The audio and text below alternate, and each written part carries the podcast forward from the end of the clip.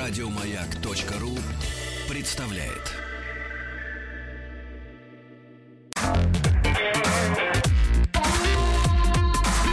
Сергей Стилавин и его друзья. На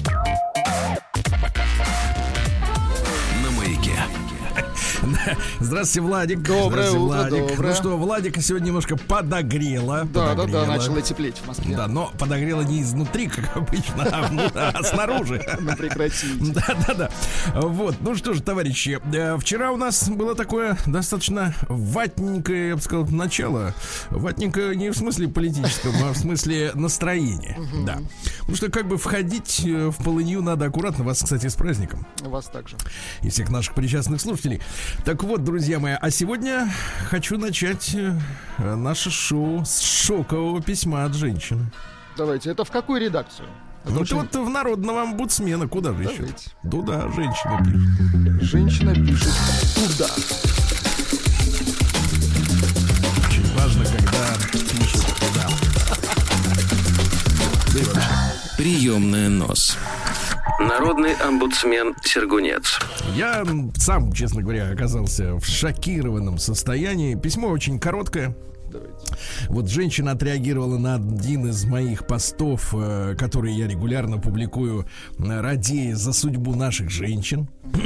Уже не важно, к какому это было, э, с какой моей статье комментарий, но история меня поразила, потому что я, честно говоря, никогда в жизни с таким поблизости не сталкивался. Сергей, что-то со мной не так. Мне 49 лет. Ну, вернее, 49 это нормально. Кстати, посмотрел фотографии женщины. Очень привлекательная. Кстати, она живет в Омске. М, Класс. Сегодня мой мужчина начал крыть меня матом и кулаками. Спасалась от побоев при помощи Росгвардии. Ничего себе. Ужас. Как вы считаете? Это естественно получить кулаком в глаз в 49 лет от мужчины, а дальше, Владик, за что? Ну-ка. За отказ вдеть одеяло в пододеяльник. Ужас какой. За отказ вдеть. Ну, это, конечно, внутренние проблемы, но кулаки... Нет, это не кулаки, внутренние э, проблемы. Это, отвратительно, конечно. Вообще, послушайте. даже, даже повышать голос на женщин. Да. Как вы считаете, это естественно получить кулаком в глаз от мужчины за отказ вдеть одеяло в пододеяльник? Он просто выгнал меня на улицу в мороз в минус 25 в Омске. Я знаю, что вы скажете, нужно разбираться. Но даже я понимаю, разве можно бить кулаком в глаз? Пишет женщина прекрасная. Вы понимаете, Владик, я зачем ты прочел письмо? Не для того, чтобы вы вот как бы так сказать сквозь Чтобы я скважи- вдел в себя. сквозь сквозь скважины своего носа, значит, смеялись, да? Я не Ну, смеюсь, да, но это отвратительно. Вы что? Да, вот. А для того, чтобы мы с вами понимали реальность, понимаете? Реалии. некоторые, Вот. да, некоторые находятся в космических каких-то фантазиях, да. Вот, я не хочу сказать, что все такие, но понимаете, Некоторые вдевать, еще застирывают, но мы к ним приедем. да, вдевать, к этим едет ну, Саша. Росгвардия. Саша, нет, Росгвардия едет тем, кто бьет в глаз, а к тем, кто застирывает, едет Саша. Так вот, значит, я вам скажу так, Так. что, во-первых, вдевать одеяло удобнее вдвоем. Что один держит, Ну, другой, конечно. другой сует. Да, Здесь если в семье, игра, согласен. да, если в семье отсутствует, как бы, так сказать, э, э, коллективный подход к решению проблем, это большая беда, понимаете? Это большое. То, что человек еще и дал женщине в глаз, это мерзость. Понимаете, да? Потому что Прием мерзость... корреспонденции круглосуточно. Адрес стилавинсобакабк.ру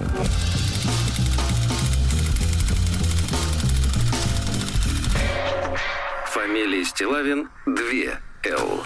Так, ну что же, получил я письмецо, теперь давайте перейдем э, к, к повествовательному жанру от квадратного. О, давно О было. том, Мгм. как он проводил, понимаете, я даже не знаю, как назвать, что он проводил, потому что у него не может быть каникул, он не работает. в принципе не работает. Да. Есть смысл есть- выходных у него как бы просто утерян. Утерян. Нет, у него нет рабочих дней. Да-да-да. Соответственно, Вот что. выходных тоже у него нет, потому У что него нет ничего. Привет, Сергеич. Сергей. Начинается письмо. Что за хамство? Что я уже был Валентинычем. Значит, кем только не был. Теперь я Сергеич. Прости за... Дальше пишет. Прости за фамильярность. Это все ударивший в пустую головушку хмель. Вот в чем дело. Накидался опять. Спевается, гад. Результат совместного с женой распития пенного. И сидра. Понимаешь, он еще, очень он еще умудряется еще и мешать. Подлец. Да-да-да. Да, по поводу окончания новогодней поездки. Угу. Признаюсь честно, я не хотел писать, но русская душа... Угу. Видите, я вот видел квадратного. Ну вот, вот он, у него русская душа вот по, по лицу, вот если судить. Русская внутри Знаешь, него. О душе по лицу не судят, дорогой мой. Ну а вот у квадратного можно. О душе можно. носят, судят по поступкам. Ну, по поступкам у него вот не русская посмотрим. душа. Я так вот скажу. давайте посмотрим. Вот по а слово не русская звучит плохо. Дайте я вам так скажу. Просто душа. После употребления затребовала поговорить. Вот он что, затри, ага. Именно поговорить, высказаться, поделиться мыслями. Дорогой квадратка, говорить — это находиться в диалоге. А когда вам надо просто излить свои мысли, uh-huh. это вы ведете себя реально как женщина. Потому что женщины, вот им, например, отклик не нужен. Им нужно действительно выговориться. И вы, ведя женский образ жизни, я смотрю, совсем обабились уже. Вот так вот. Так вот, поделиться мыслями. Так вот, начну, пожалуй, потихоньку. Мы ездили, сейчас минуточку, по Калужской области. Так. У них было, видите ли, путешествие. Угу. Этномир, помните, там эти стоят? В поле. В поле, угу, конечно, помню. Малоярославец. С косами их зовут. Это в другом месте. Боровск, Обнинск, там у нас, э, да, понимаете? Таруса, Оптина до пусты не добрался, представляешь? Калуга. Даже постояли на угре. Я бы сказал так, малое стояние. Было малое стояние вдвоем. Ага. Было очень хорошо и интересно. А еще лучше то, что мы с женой после экскурсий оставались одни, и никто нам не мешал наслаждаться обществом друг друга. Наконец-то была настоящая, дальше неприличное слово, без утаек и нервного ожидания. Они ведь живут с мамой с ее, понимаешь? Подождите, они втроем живут? Может, еще кто-то, не знаю, может, попугай. Mm. Но точно не 2 плюс. 2 плюс плюс. Что сейчас кто-нибудь будет ломиться в дверь с разными бытовыми предложениями. Но не все было так сладко и гладко, как у Аленки. На обратном пути из Калуги все-таки мы умудрились подцапаться. Дело было так. С какого-то фига заглючил фотоаппарат. Ты представляешь, у квадратного есть фотоаппарат. Он, значит, фотолюбитель, хорошо. Нет, не фотолюбитель. Значит, он, э, у него, значит, э, кто Нет. сегодня снимает фотоаппаратом? Вот из народа я имею в виду. Из народа? Да кто угодно может снимать фотоаппаратом. Но просто нет, фотоаппаратом снимают те, у кого плохая камера в смартфоне. А вы думаете, там в фотоаппарате она лучше? Ну, вообще, смотри, какой фотоаппарат, по-разному. Ну да. Вот в виде квадратного не ожидаю у него лейку увидеть. Значит, дело было так. Значит, заглючил фотик. Наверное, чей-то худой глаз, ну, естественно. Или чьи-то кривые ручки, да? Мужчина. Так вот, э, худой глаз, видать, позавидовал нашим мимишным отношениям, спонтанным поцелуйчиком и хождением за ручку. Куда-то пропали практически все фотки за всю поездку. И благоверная заныла. Все заснятое непосильным трудом пропало. Находясь в состоянии легкого подшафе, я имел неосторожность брякнуть ей. Ну, значит, говорю, не будет у тебя футок. Это была моя ошибка. Ибо милая, добрая Настенька, в кавычках, ну, это сказочный персонаж, а тут же превратилась в медузу Гаргону, злобно шипящую всякие недобрые словечки в мой адрес и стреляющие злым, ненавидящим взглядом. Ведь главное в отношениях это фотки, правда? Их можно показать кому-нибудь и сказать, посмотри, какие мы счастливые. Ну, это впечатление. Причем показать, не, знаешь, показать, э, обычно фотографии, которые свидетельствуют о семейном счастье, показываются с несчастным выражением лица. Посмотри, какие мы счастливые были. Вот и впрямь говорят, от любви до ненависти один бряк. В, по, в поезде, а не на поезде ездили. В поезде моя жинка, использует э, украинские неологизмы. Из вредности, наверное, обратилась к одному из мужчин нашей группы, он бывший коллега по работе, чтобы помог ей разобраться с фотоаппаратом. И, уходя из нашего купе, она пригрозила мне серьезным разговором. Знаешь, вот так вот, когда дверь уже почти закрылась, вот эта слайд-дверь, да, и осталось где-то сантиметров uh-huh. 5, в, в эту щель просовываются губы и произносят страшные слова. Знаете, как вот у Валиси в стране чудес губы без кота. Угу. А, значит, и они говорят: мы будем с тобой разговаривать. Нет, с тобой мы еще разберемся. Да, и ляск так это, ляск, да. И человек остается один в купе, раздавленный и никчемный. Так вот, но вернулась через минут 15 женушка в повышенном настроении, обнимая меня и говоря, что она не умеет долго злиться, что с фотиком все уже в порядке. Тим с товарищем по работе хватило 15 минут. Дальше мы добирались до дома без эксцесса, до ее дома, тут написано. А днем она, видать, уже забыла об этой разборке, заявляет, что я любимый, полностью весь ее, и что она меня никому не отдаст, между делом намекая, что исполнение долга супружеского никто не отменял. И вот веч, ве, ве, вечеря, э, вечеряя, вечеряя, это значит он проводит вечер. Ну, есть дневая, дневальная есть, а О, есть вечеряя. Прекрасно. Вечеряя подпенный, подпенный. Опять. Мне захотелось поразмышлять, вот страшные человеки эти женщины, извините, странные. То любят без остатка, а то из-за какой-то мелочи готовы прогнать. Как говорится, с глаз дало из сердца вон. То, что для нас кажется мелочью, для них может означать почище шекспировских трагедий. И как бы не пытался понять женщину... Нет женщину. Не получилось. Все равно чувствуешь себя двоечником, внезапно вызванным к доске. Это надо же променять живого человека на какие-то паршивые фотографии с уважением квадратка. Дорогой квадратка, но я могу авторитетно сказать. Мне кажется, дело идет к тому, что наконец-то в этом году тебя выметут. Прием корреспонденции круглосуточно. Да. Адрес стилавинсобакабк.ру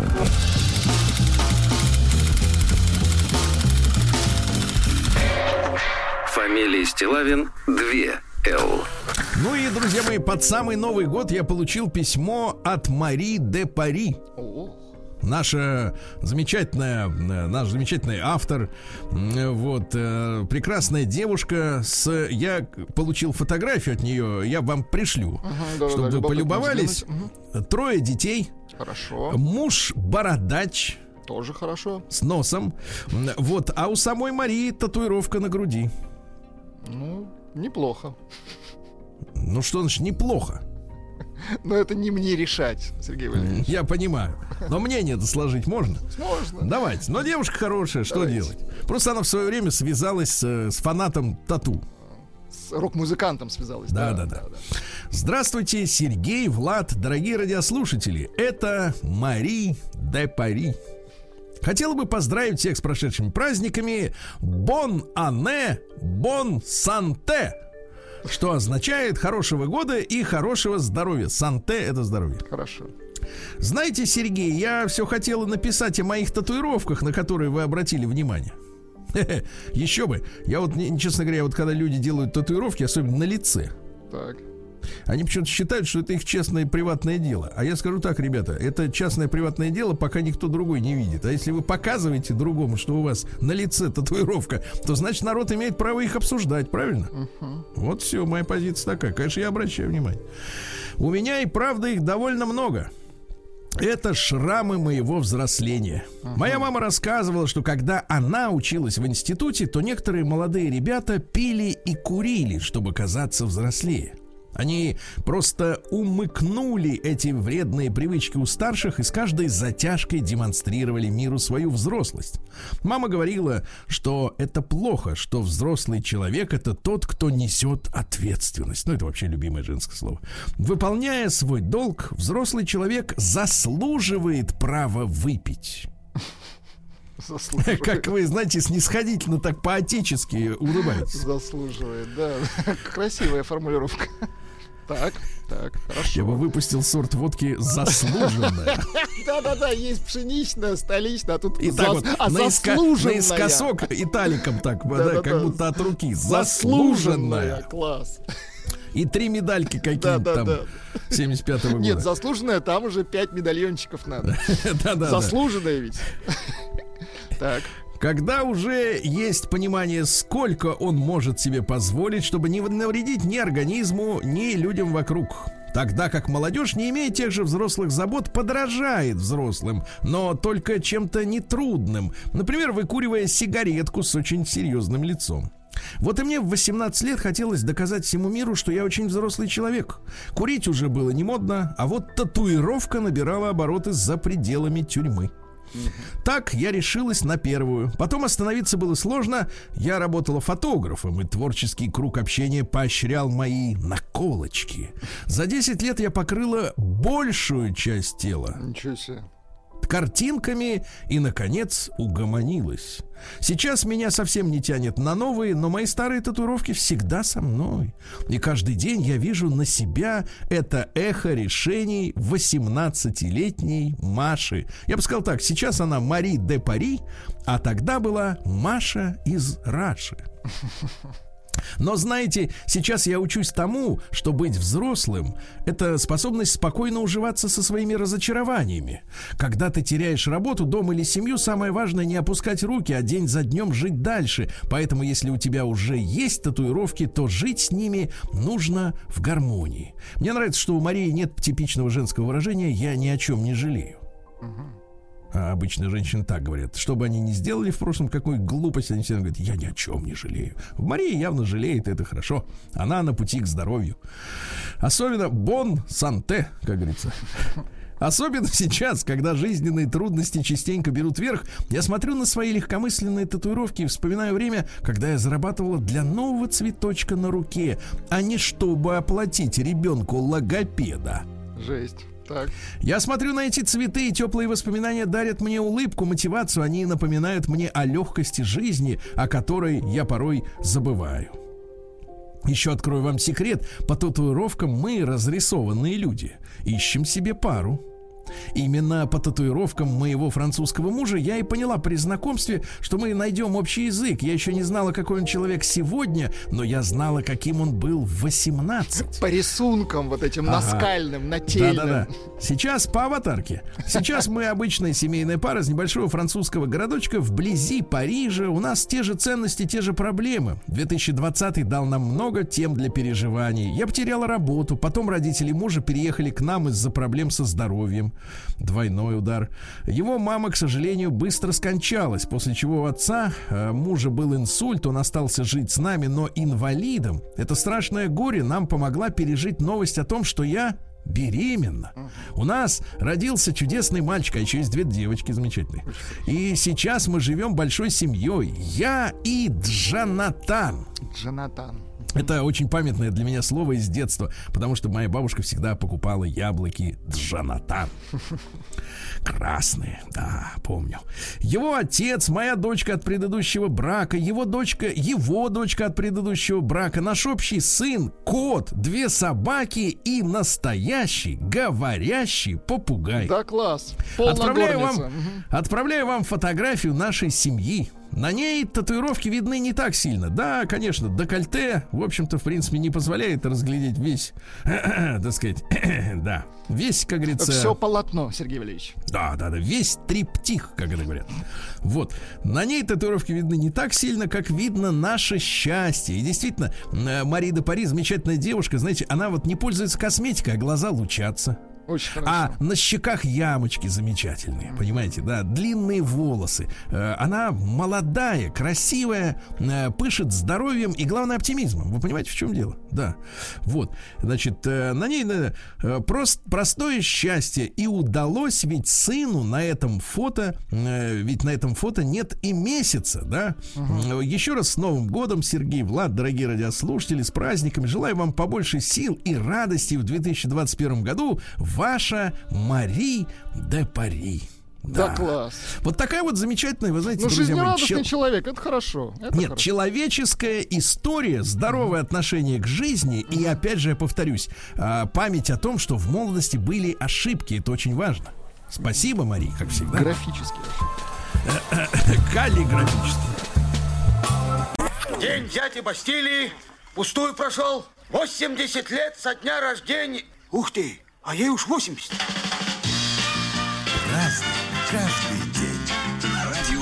Что ж, товарищи, друзья мои, сегодня у нас 19 января. С крещением Господним всех причастных поздравляем, да, Владик? Да, да, Вот, хорошо. Замечательный праздник. Один из самых главных, кстати. А, День спасателя Беларуси. Спасателя. Очень хорошо. Да, хорошо.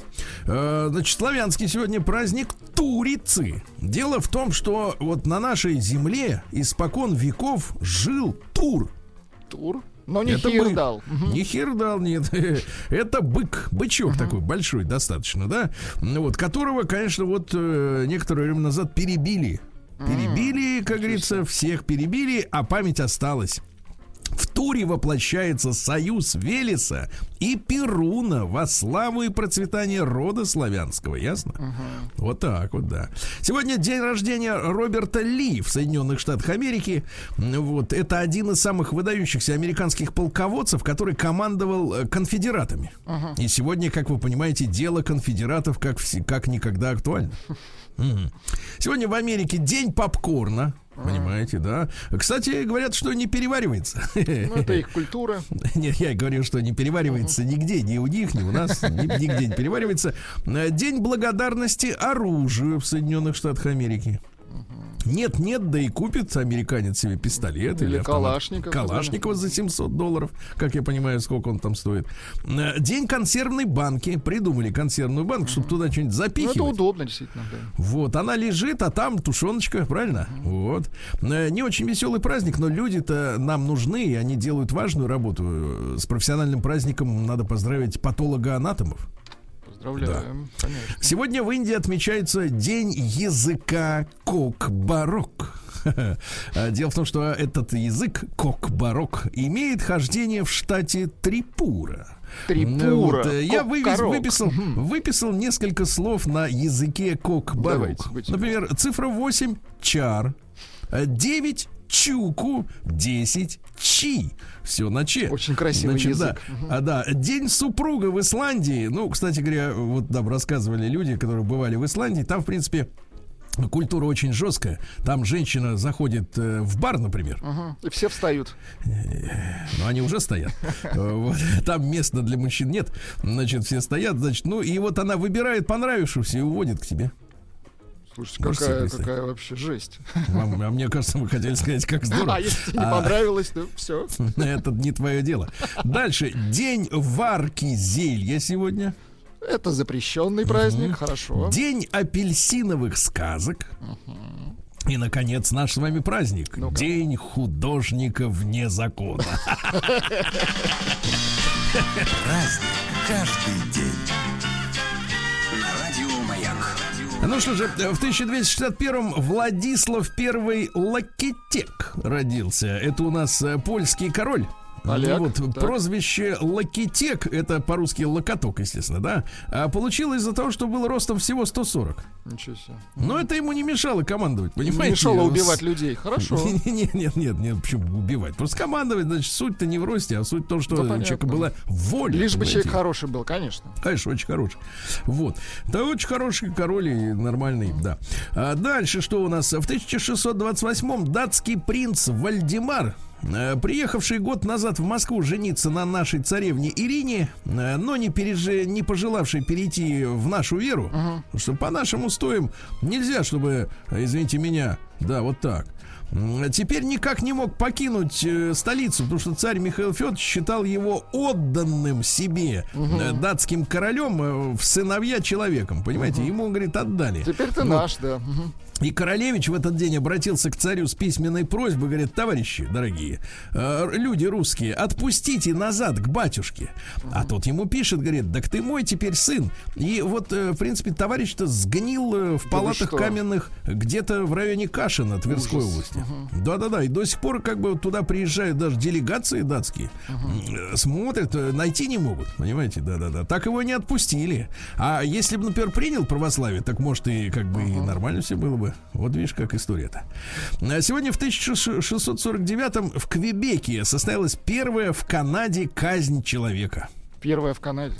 Да, до этого там никого не казнили, а, не до убивали было. просто так, да. Да. Ее, значит, 16-летнюю девчонку обвинили в воровстве. Можете себе представить? Ой-ой-ой. Ужас, ужас. В 1763-м Джеймс Уатт это Что? шотландский изобретатель, который придумал паровой двигатель, понимаете, молодец, да? Молодец. С детства здоровье у него было хрупкое, поэтому он понимал, что сам он копать не сможет, нужна машина. Понимаете?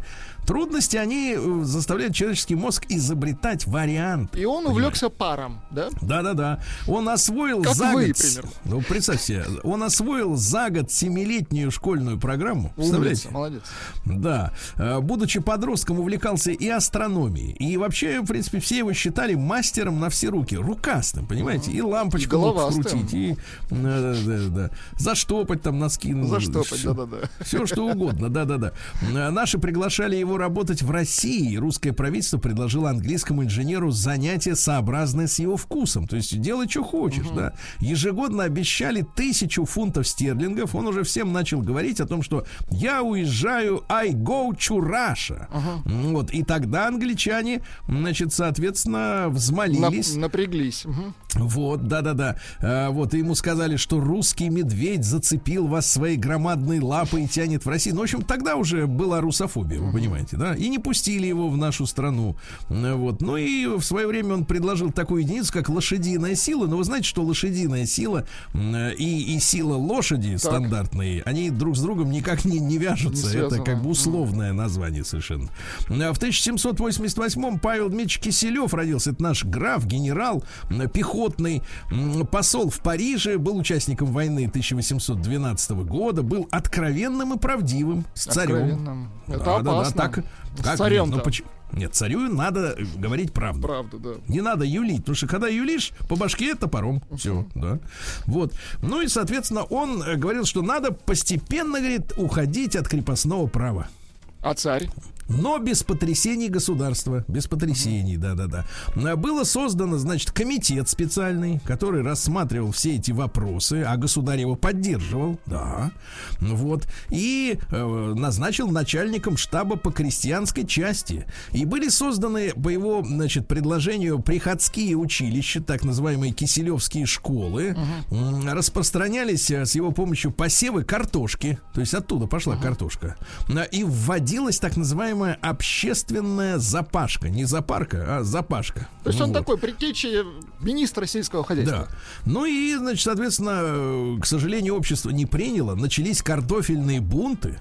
Ну, потому что ботву ели. Это, ну, это не, не очень вкусно. Репу ели, репу, сынок, репу. Ну вот, а бунты, бунты, почему, бунты почему происходили? Потому что насильственно людям говорили, теперь будете жрать картошку. Картошку, а не давай, да. А те говорят, мы же репу. Они говорят, а теперь картошку, понимаешь? Нет, нельзя. Нет, ну представляешь, какое-то гастрономическое насилие. Это ну, вот это сопоставимо, посмотри, сопоставимо вот с тем, что делал Петр Первый, который заставлял бояр, ну правда бояр, а не весь народ, пить кофе кофе, точно. Да, но бояр-то было мало, сколько там, несколько сот человек. А тут весь народ заставляют, э, там 83% населения заставляют жрать картошку вместо привычных э, продуктов питания. Естественно, люди артачатся, бьют копытами, понимаете, ну что, понятно. А сегодня в 1798-м Агюст Конт родился. Это французский э, философ. Вот. Давайте-ка я вам э, цитатки какие-нибудь, да. Вот. Он считал, что женщины являются олицетворением нравственности. Да ладно. А вот именно. Да ладно, как вы говорите. Смотрите, как вы, а? Вот Да видишь, ладно. видишь, да, что философ-то что-то куда-то ступил. Ну не, ну может попадались Нет, ну в идеале, в идеале, понимаете, в идеале, конечно, да. в идеале. По задумке. Ну, их, э, ну, да. Но В 1809 году Эдгар Аллан По, американский писатель, знаменитый, помните, да? Э, Вот, в пять лет читал, рисовал, писал, декламировал, ездил верхом. Вот вы до сих пор верхом же не Да ездите, куда мне правильно? уже верхом? Ну, на Ну, тележке Только. в телеге. Слушайте, ну ну. он мрачный ваш Эдгар Ну вот. Мрачный. Э, Любил производить психологические опыты над самим собой. Вот я про это и говорю, мрачновато. Да. Вот. А, к сожалению, в 17 лет жизнь в богатстве кончилась. Э, Вот, э, так сказать, э, денежки ушли. Вот. Ну и что? И, а дальше все там страшная Покатился, история. покатился. покатился, покатился, согласен. Вот давайте я вам стихи прочту. Давайте. Так ночь тиха, так сладок сон, что даже струн не скромен звон. Он нарушает тишину, весь мир склонившую ко сну. На море жемчуг и опал Элизиума. Блеск упал. Хорошо. А, цитата такая: счастье размышлять и удивляться, и счастье грезить. Грезить. Никак не иметь. Романтик такой, да? Никак не иметь в данный момент, да? А В 1839-м французский художник Поль Сезанн родился. Вот. А, Подружился, кстати говоря, в этом, э, в ПТУ э, с известным э, в будущем писателем Эмилием Золя. Так он Понимаете, да? Золя, значит. Золя, да, да, да, подружился. Вот, и дружился с, дружил с Камилем Писаро, с Ренуаром, с Клодом Мане, понимаешь ли, со есть он всеми любил дружил. дружить. Хорошо. Умел дружить, дружить надо уметь, да. Ну вот, говорил об искусстве следующее. Давайте-ка на тему современных писак, э, которые пишут, значит, свои вот эти вот. Художники должны полностью посвящать себя изучению природы и пытаться создавать картины, которые бы являлись наставлением. Разговоры об искусстве бесполезны.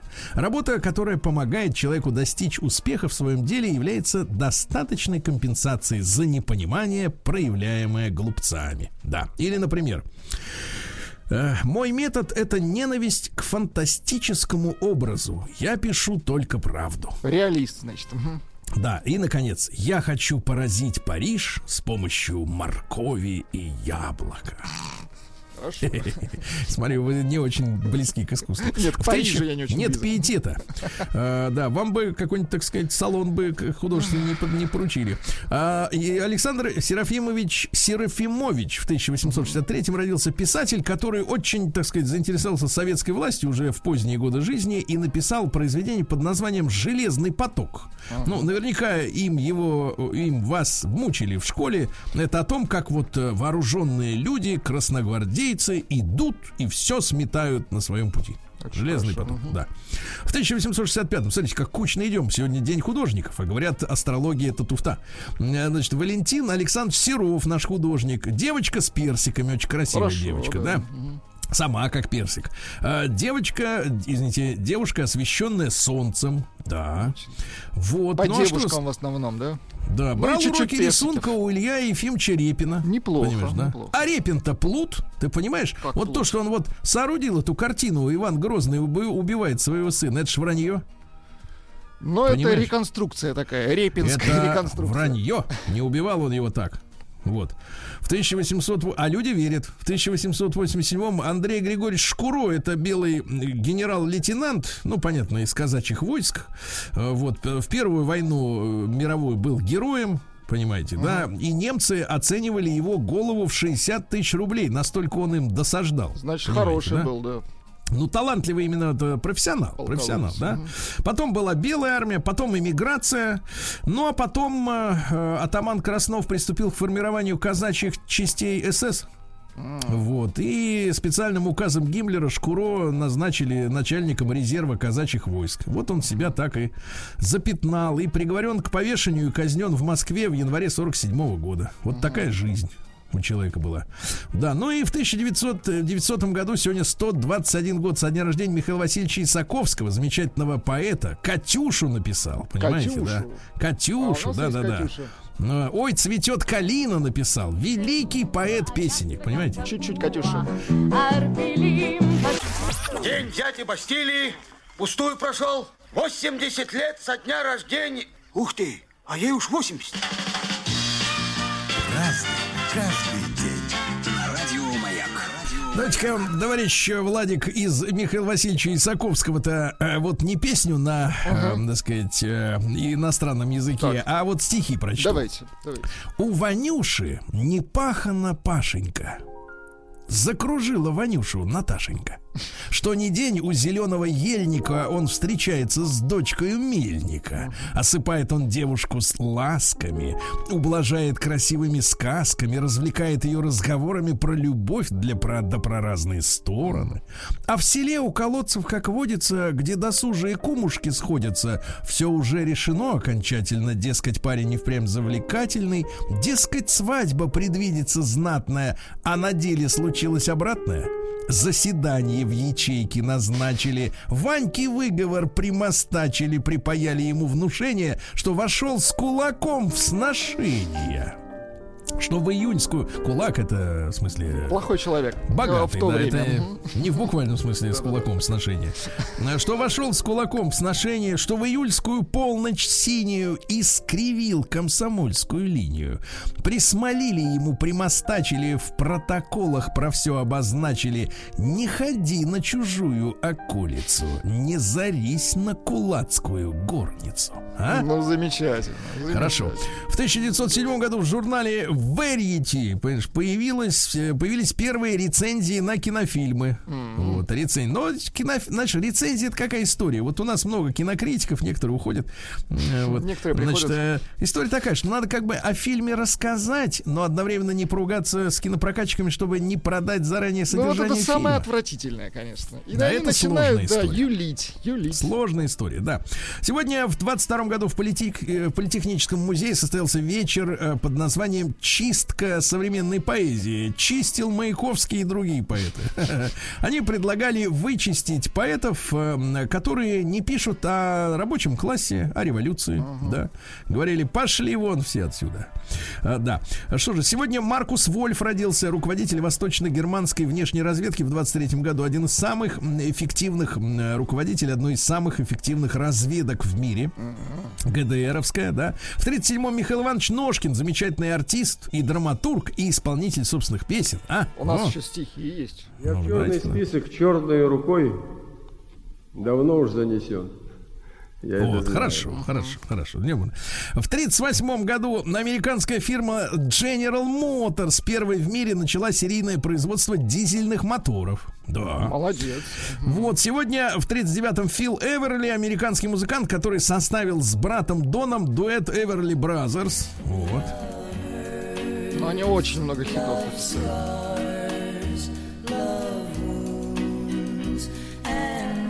Да. А, друзья мои, вся та музыка, которую вы любите сейчас, придумана давно. Она написана давно, да-да-да. Да, в сорок первом году, ну давайте добрым словом вспомним Александра Житинского, ленинградского писателя, который да, очень да, много да. уделял внимания рок-клубу, рок-музыке, да, его не стало уж больше 10 лет тому назад. Э, лично с ним заочно был знаком. Ну, мужчина замечательный, увлекался, рассказывал, да.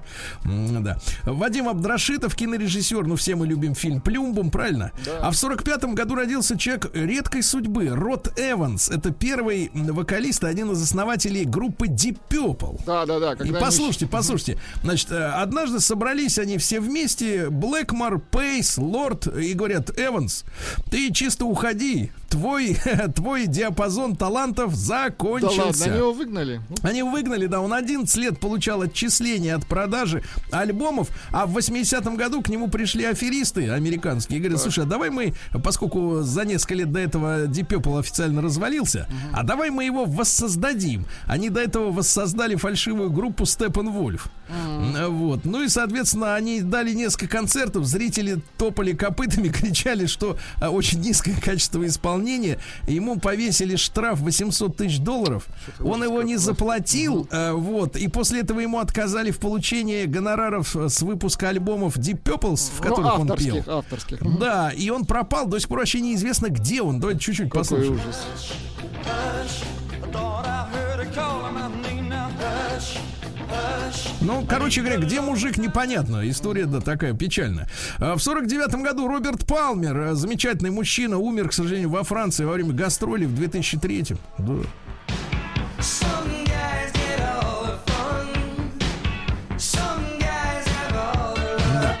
В 1955 году американский президент Эйзенхауэр э, разрешил впервые показать по телеку э, пресс-конференцию свою.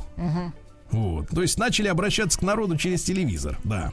А в тот же день поступили в продажу игры Эрудит в американском варианте Scrabble. Ну, там, где надо из букв выставлять Ну, понятно, такие. Да. Евгений Ганелин в 59 году родился актер. А, э, В 65 году родился Сергей Николаевич Чванов, артист эстрады, который в дуэте «Новые русские бабки» играют кого? Бабку, правильно. Вы не ошиблись, да-да-да. Ну вот. А Сергей Владимирович Михалок в 72 году родился из группы Ляпис Трубецкой. А?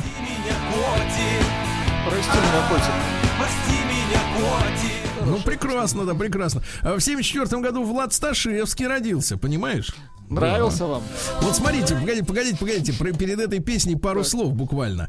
Он э, талантливый мальчишка был, и в Суворовском училище учился, и товароведом стал официальным, и бас-гитаристом. И в 93 году, в 19 лет, э, в клубе ночном э, пел песни. А там отдыхал Юрий Эйзеншпис. Вот, и ему понравилось, как э, Сташевский поет, и тогда он позвонил нашему Владимиру Матецкому Да вы что? Так. и говорит, Володя, напиши для Владика песню. И написал он песню наш Владимир Матецкий «Дороги, по которым мы идем». Это Дайте песня Матецкого? Да, да, да. Пройти полсвета, чтобы счастье встретить где-то. И пусть не характерная для, для него. Да, не, спецы. Ну, видишь, человек разно- разноталантливый, разносторонний, да. А В 78 году в Германии выпустили последний автомобиль Volkswagen Жук, который начали производить еще при Гитлере. Понимаете, да? А в Мексике выступ- выпускали и дальше. Да. А сегодня Леша Воробьев родился. Он же Алекс Спарро. Помните? Достаточно, достаточно, да-да-да. Вот, ну и в 2001 году, друзья мои, в этот день в Австралии запатентован робот для занятий виртуальной близости. Ай-яй-яй-яй-яй-яй. В Австралии, В представляешь? Австралии. Вот туда Слушайте, вечно вот свозят погодите, все это самое он- такое отвратительное. Погодите, он 20 лет, получается, уже работает. Да-да-да, в Австралии. А никто его в глаза не видел. Сергей Стилавин и его друзья. На маяке. Владик, да, да, Ничего что- смешного. знаете, я подумал, что Так. судя по этим заставкам, э, вы в детстве обслушались Пол и Абдул. Обслуша-. Обслушались вы. Именно обслушались.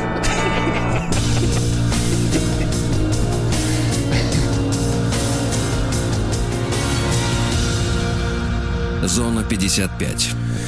Эх, да, в Омской области спалили дом, чтобы скрыть кражу через форточку. Да, слушайте, а Ничего не меняется, да. Да, 76-летний работник организации э, написал заявление в полицию, что у него исчез ноутбук и электроинструменты, когда пожар погасили. Вот оказалось, что бывшие судимые, а ранее не судимые, 26-летний и 18-летний житель э, вместе выпивали у старшего из парней. Он э, вспомнил, ну, с трудом, конечно, что работал в организации где есть форточка и где лежат ноутбуки и инструмент.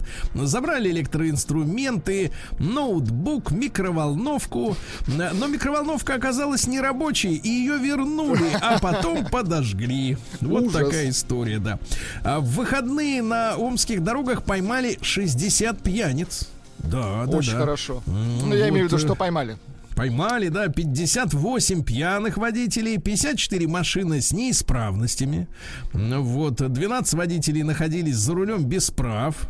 А четверо были лишенцев, то есть у них уже когда-то отобрали, но их все равно тянет за руль, да.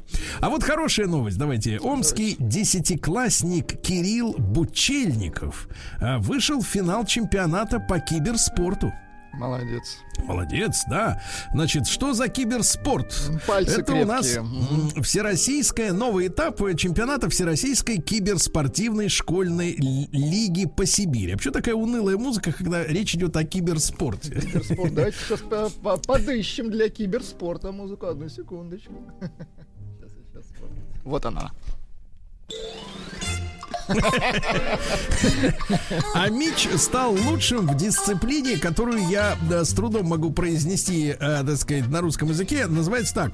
Hearthstone. Ну, звучит не очень, согласен. Да, это коллекционная карточная онлайн-игра по мотивам вселенной Ну, Варкрафта. понятно. Надо будет у нашего специалиста спросить. Спросить надо, Да. нужно будет. да. А мечи продолжают ездить в автобусах без масок, без масочников. Значит, проверено 800 единиц э, общественного транспорта, выявлено 16 нарушений. Причем АМИЧ 1, а 15 это жители сельских районов. Да. У омского дорожника угнали трактор. Дорожник чистил э, улицу от снега, оставил И машину зазевался немножко, да? нет, нет, нет, он э, вышел из своего трактора 90-го года выпуска э, за сигаретами. А когда вернулся из ларька, то трактора на месте уже не было. И в это время сотрудник полка ДПС обратил внимание на трактор, который ехал по улице Мельничной без включенных фар ближнего света. За рулем находился сильно пьяный мужчина. Водительских прав и документов у него не было, а свидетельствование он проходить отказался. Его доставили в полицию. Ему 50 лет. На допросе неоднократно ранее судимый за кражу, разбой и угрозу убийством э, сообщил, что в молодости был трактористом и, проходя мимо магазина, заметил трактор и решил прокатиться. Ностальгические чувства, понимаю. Да, дальше. Житель Омской области на автомобиле Mazda протаранил магазин с пультами дистанционного управления.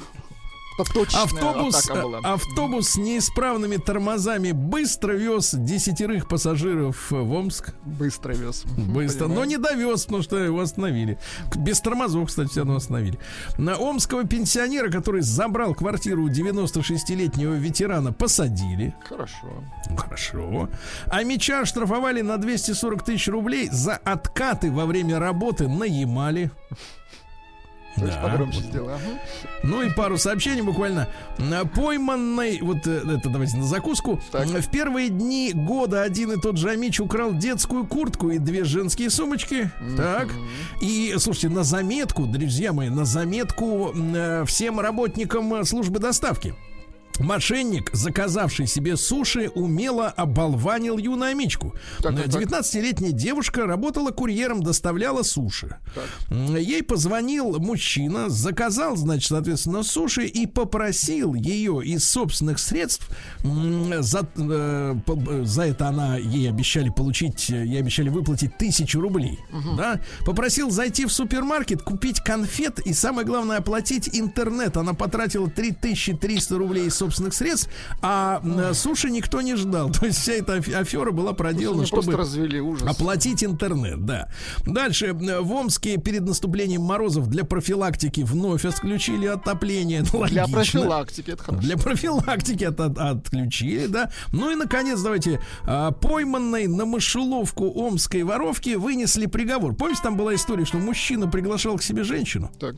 А она из его сайта, э, сейфа, простите, вытягивала деньги. И когда мужчина понял, что воровка крадет э, деньги из сейфа, пока он спит, он установил там мышеловку, и она попалась. Очень вот хорошо. теперь ее приговорили к 120 часам обязательных работ и обязали возместить причиненный ущерб. Вот Очень так. Звучит полуавтор. Сергей Стилавин и его друзья Это ее голос на русском. на маяке. Да. А, названо число пострадавших россиян от мошенников. Ребята, 48% граждан столкнулись за последний год с попытками их обуть. Ужас Представляете? какой. Да, они звонят 40 постоянно, Остальные не берут, не берут трубку. Так вот, э, как правило, это связано все с альготами, с сайтами, где обещают инвестиции приумножить. Ну, понимаете, да? Что касается цен, э, в прошлом, э, в позапрошлом, теперь уже в 2019 году обули на 6,5 миллиардов. А в этом, э, в ушедшем, э, в первом полугодии счет был 4 ярда. В третьем квартале еще 2,5. Но надо понимать, то есть что растет. общая Да-да. сумма где-то приближается к 9. Жесть. Да, к 9. А третьеклассник отправился из Твери в путешествие в Москву. Представляете? Умница так. Да, на электричке приехал в Москву, а потом заблудился в Афимоле. И пришлось ему сдаваться э, полицейскому. Позвонил маме, мама была в слезах. Да, дурачок. А Дальше сообщение из Хабаровского края. Из кранов в российском селе, ой, Владик, тишина, Так. потекла земля. Ужас, ужас Декрет какой. о земле из крана. Да, да, да. Декрет, да. А, Диетолог дала совет по питанию в сильные морозы. Нельзя ни в коем случае, ребята, в мороз заниматься похудением, потому что энергии не будет, упадете Будет не э, хватать. Мгм. заживо на морозе, без сил. э, Ни в коем случае не избегайте молочных жиров. Там очень важный витамин А. И надо есть также налегать на яйца. Налегать на На яйца. яйца налегайте. Да, Хорошо. налегайте. Значит, москвичи выстроились в очередь за прививкой от коронавируса в ГУМе. Понимаешь? Не только за шматьем туда ходят в люди. ГУМ можно, да? А, в Ярославской области, представляете, бесследно пропавший кот Так. нашелся спустя полгода. Да, класс. Похолодало, вышел к людям, говорят, да, это тот самый наш кот Кузя, нашли, вот замечательная новость. Ну и что еще хорошего, вот, например, названы самые высокооплачиваемые вакансии на удаленке.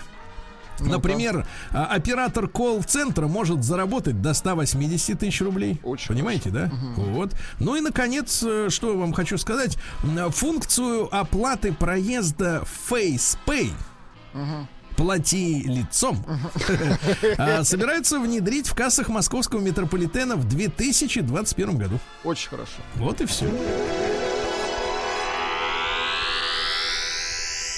Наука и жизнь. Так, ну что, японцы выяснили, что ограничения в еде продлили жизнь и молодость. Но надо сказать следующее, но сократили удовольствие. Конечно. Они же все грустные японцы. Вот вы что любите, так сказать, как-то захомячить? Я, я по вашей просьбе, Сергей Валерьевич, буду налегать на яйца, потому что вот особенно в это время года они полезны. Так, давайте про японцев. Нет, ну, с японцами все ясно, это японцы. Дальше. На Чукотке появился научный центр по работе с белыми медведями и китами. Так, Будут... А, с китами будем работать. Да, да, да.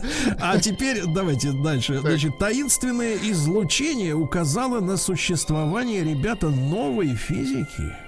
Так, так, так. Вы представляете? Э, То есть еще в 77 году начали искать в рамках так называемой новой физики существование аксионов.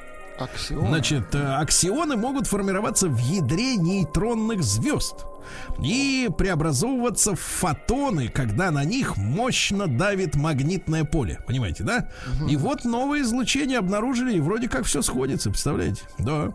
Дальше. В далекой галактике зафиксированы загадочные вспышки, которые повторяются с промежутком ровно 114 суток. Вы представляете? Да. Дальше. Физик рассказал, как не замерзнуть на улице э, в Ну-ка, холод. интересно, как Он сказал, что замерзают надо физики? помнить Давайте. следующее, главная мысль, что одежда сама по себе источником тепла не является, ясно? Запомни. хорошо, я запомнил. Дальше. Математики нашли закон построения термитников, где живут термиты. Да. А вот прибрежные водоросли сами научились вылавливать из моря пластик. Это хорошо. Ну и, наконец, главное сообщение. Владик, послушайте, то как звучит заголовок, а дальше сообщение. Ученые предупредили об угрозе кокаиновых бегемотов Пабло Эскобара для экологии. Дело в том, что Пабло Эскобар в 80-е годы в своем поместье в Колумбии, э, в Колумбии, да, привез э, нелегально бегемотов из Африки. Так, так, так. Завез. Потом, потом Эскобар, как вы знаете, скончался. А сейчас, поскольку у бегемотов э, в Колумбии нет естественных врагов, но климат замечательный, они расплодились, их более 100 штук уже. Представляете? И к 2040-му их будет уже 2000. Так. А э, никак на них охотиться не получается, потому что стрелять в бегемот это бессмысленно, потому что он подойдет и откусит голову, понимаете? И вот эти, как называют, кокаиновые бегемоты составляют большую проблему для Южной Америки. Понятно? Вот так. Новости капитализма.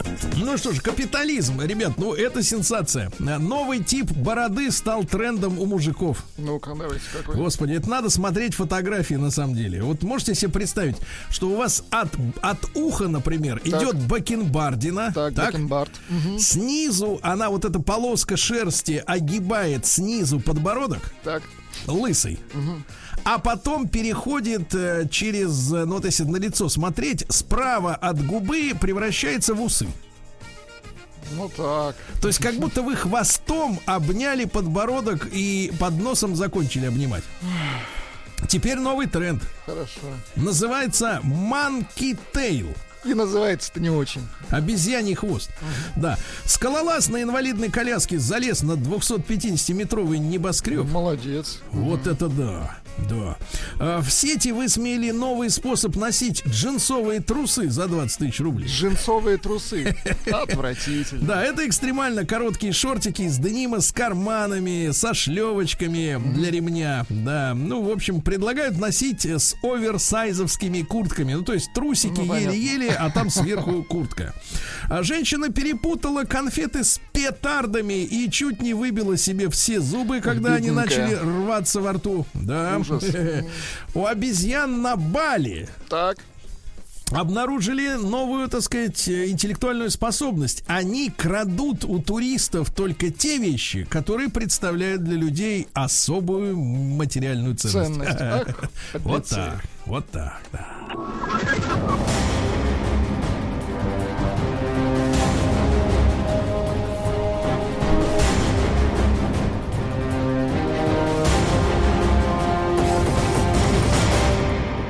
Россия криминальная. Ну, давайте начнем мы с важного. Во-первых, мы все с вами за чистую экологию, Ну, правильно? конечно. Вот, потому что вот смотрите, в Красноярском крае вот заявление, так сказать, громкое сначала. В Красноярском крае предпринимателя впервые осудили за загрязнение воздуха. О, как. Когда говорят, что человека осудили, ну, я имею в виду не в э, юридическом э, словаре, а в общественном, ну, 3-5 лет, да, вот так, в принципе. Ну так, вот когда говорят осудили, правильно? А теперь факты. Значит, э, выбросили в 20 раз больше предельных э, допустимых концентраций э, загрязняющих веществ, в том числе свинца в 18 раз Ужас какой. Так. взвешенных веществ почти в два раза. И после этого предприниматель раскаялся, Так. раскаялся и был осужден. Значит, на что был осужден? Владик, внимание, Ну-ка. барабанная дробь. 25 тысяч рублей. Недорого. Слушайте, ребят, мы так плохого с вами- сделал человек и 25. А, Слушайте, в 18 раз больше свинца. Вы понимаете, что конечно. 25 тысяч рублей это не, не решает вопрос вообще. Мы так с Да. экологией никогда не разберемся. он за- Дальше. заплатит и продолжит свое дело.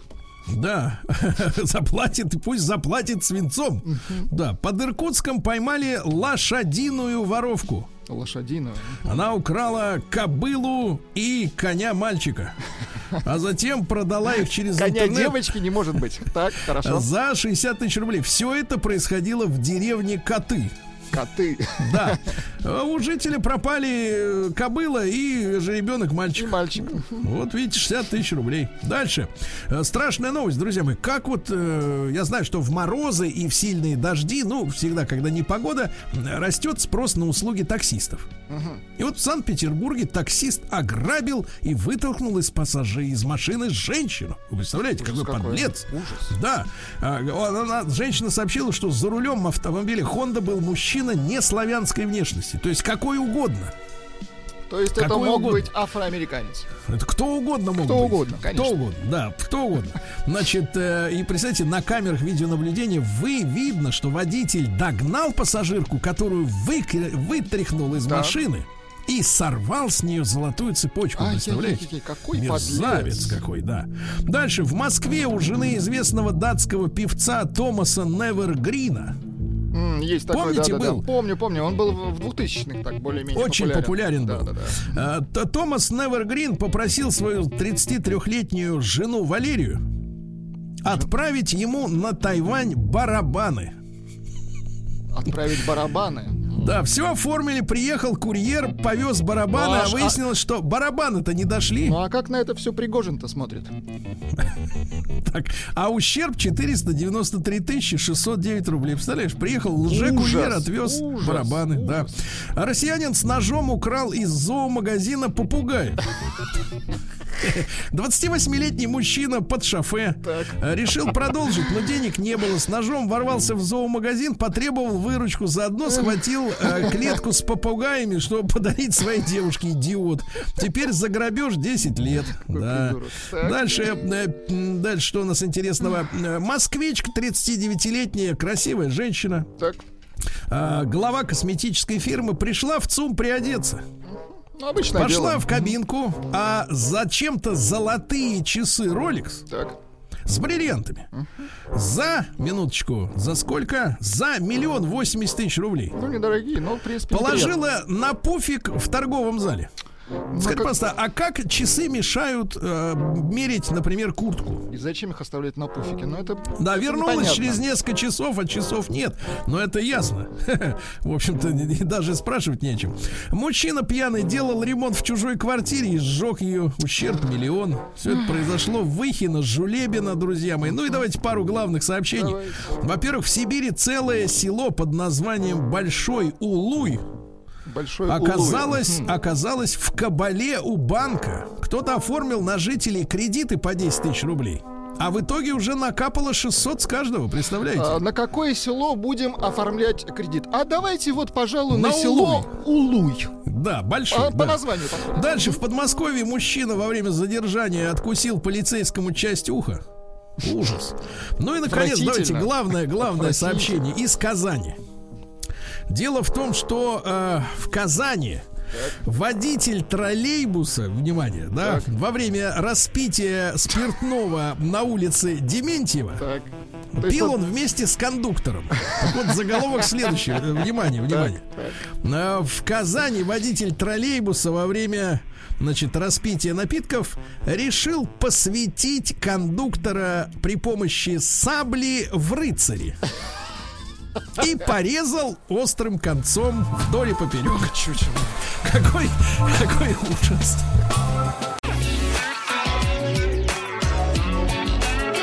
Сергей Стилавин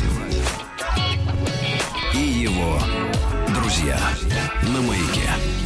Товарищи, некоторое время назад э, вышла новость о том, что э, м, Мурманская область вошла в топ направлений гастрономического туризма. Гастрономический туризм это когда можно почувствовать, понимаете, да, не только, как говорится, состроить умную рожу и сказать, да, круто. Еще можно и почувствовать. Так вот, э, на первом месте Крым. Помните, у нас в конце прошлого года Валерий Захарин был, в, э, так сказать, на, Конечно. на связи. Помните, да, тоже много делает мужчина для гастротуризма. На втором месте Карелия, на третьем Татарстан и Башкирия. Ну, прекрасная кухня, да. А Также а, на четвертой строчке Алтайский край и как раз Мурманская область. Они делят четвертую позицию. На пятом и шестом местах Калмыкия и Краснодарский край. Со- Соответственно, вот гастротуризм. Ребят, мы сегодня об этом поговорим. Э, Мы сейчас проконсультируемся у специалиста, так? Вот. А я предлагаю нам, э, мы сегодня с телефоном, естественно, поработаем. И WhatsApp плюс 7967 103 5533. Вот за эти новогодние каникулы. Если довелось э, куда-то съездить, да, ну, например, по стране по нашей, а, э, произошли ли у вас гастрономические открытия? Правильно? Ну, удалось ли попробовать новое какое-то блюдо, доселе вам неизвестное, которое произвело на вас, э, фан- ну, не фантастическое, Ну, а хотя бы. Мгм. приятное впечатление. Да, давайте. Плюс 7967 103 5533. Итак, вот за последнее время э, обязательно где это вы попробовали и что это такое, что вас удивило, да? Давайте об этом по- поговорим. А с нами на связи э, Макс Беляев, вице-президент Федерации рестораторов и ательеров России. Макс, доброе утро. Доброе, доброе христианское утро. Да, с праздником, да. Макс, ну знаю, что вашей э, и федерации, и всем, кто в нее входит, сейчас, так сказать, нелегко, правильно? Потому что времена такие, начавшиеся в про- прошлой весной, в общем-то, э, так сказать, затронули большие вот эти вот, э, большое количество работников и владельцев. В общем, индустрия, так сказать, переживает Ну, непростые как времена. говорится, кризис — это время возможностей. Поэтому Да, да. Но я хочу, я хочу стараемся, пере- работаем. Хочу передать слова поддержки, как говорится, от любителей гастротуризма. Да, не падать духом. Да, Да. дава- Давайте, господа, ходить в рестораны прежде всего. Вот, очень хорошо, да, очень хорошо. Так вот, э, Макс, ну, что касается самого гастрономического туризма, то э, известно ли вам, когда такое явление, в принципе, родилось э, в мире и у нас в стране? Когда, когда все это началось? Да началось это все давно. В принципе, наверное, даже можно сказать, что началось это все с Мишлена. Э, Как известно, Мишлен это все-таки компания, которая производит автомобильные шины.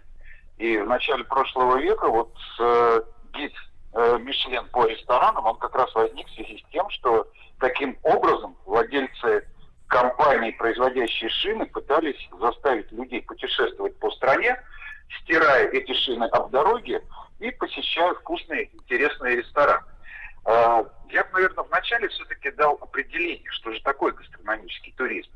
Да. Это все-таки особый вид туризма, э, основная цель которого знакомство с той или иной страной, регионом через э, призму гастрономии. То есть это основная цель вашей поездки. Если уж говорить совершенно честно, то во всем мире именно гастрономическим туризмом э, страдает 6% туристов. Э, в общем, совсем такая маленькая, несерьезная и скучная цифра. А если все-таки так более широко смотреть э, на туризм, то вот как вы думаете, сколько процентов немцев приезжало в Россию до пандемии, одной из целей которых стояло посещение русских ресторанов? Немцев?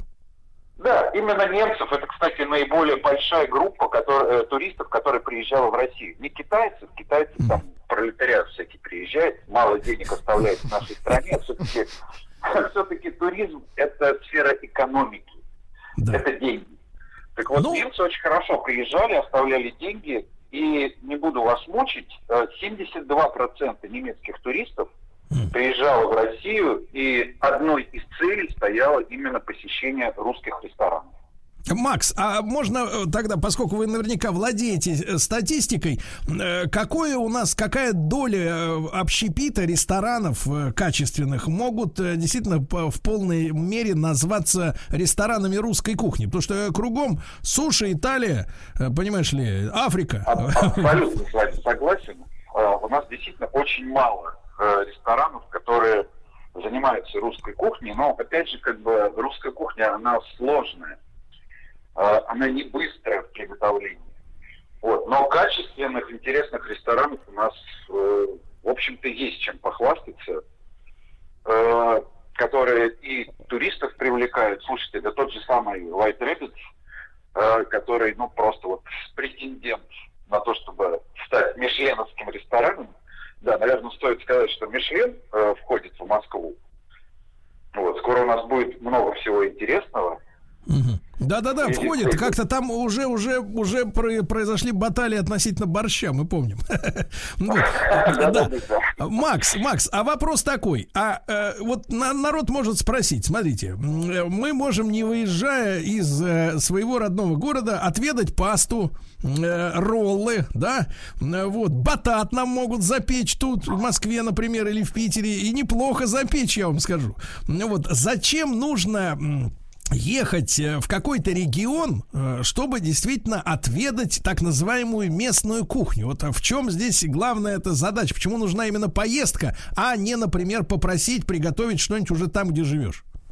Ну, на самом деле, если мы сегодня говорим про Мурманскую область и мурманскую кухню, э, то что характеризует мурманскую кухню? Это, например, икра морских ежей, большие дикие мидии, э, морской гребешок, э, камчатский краб.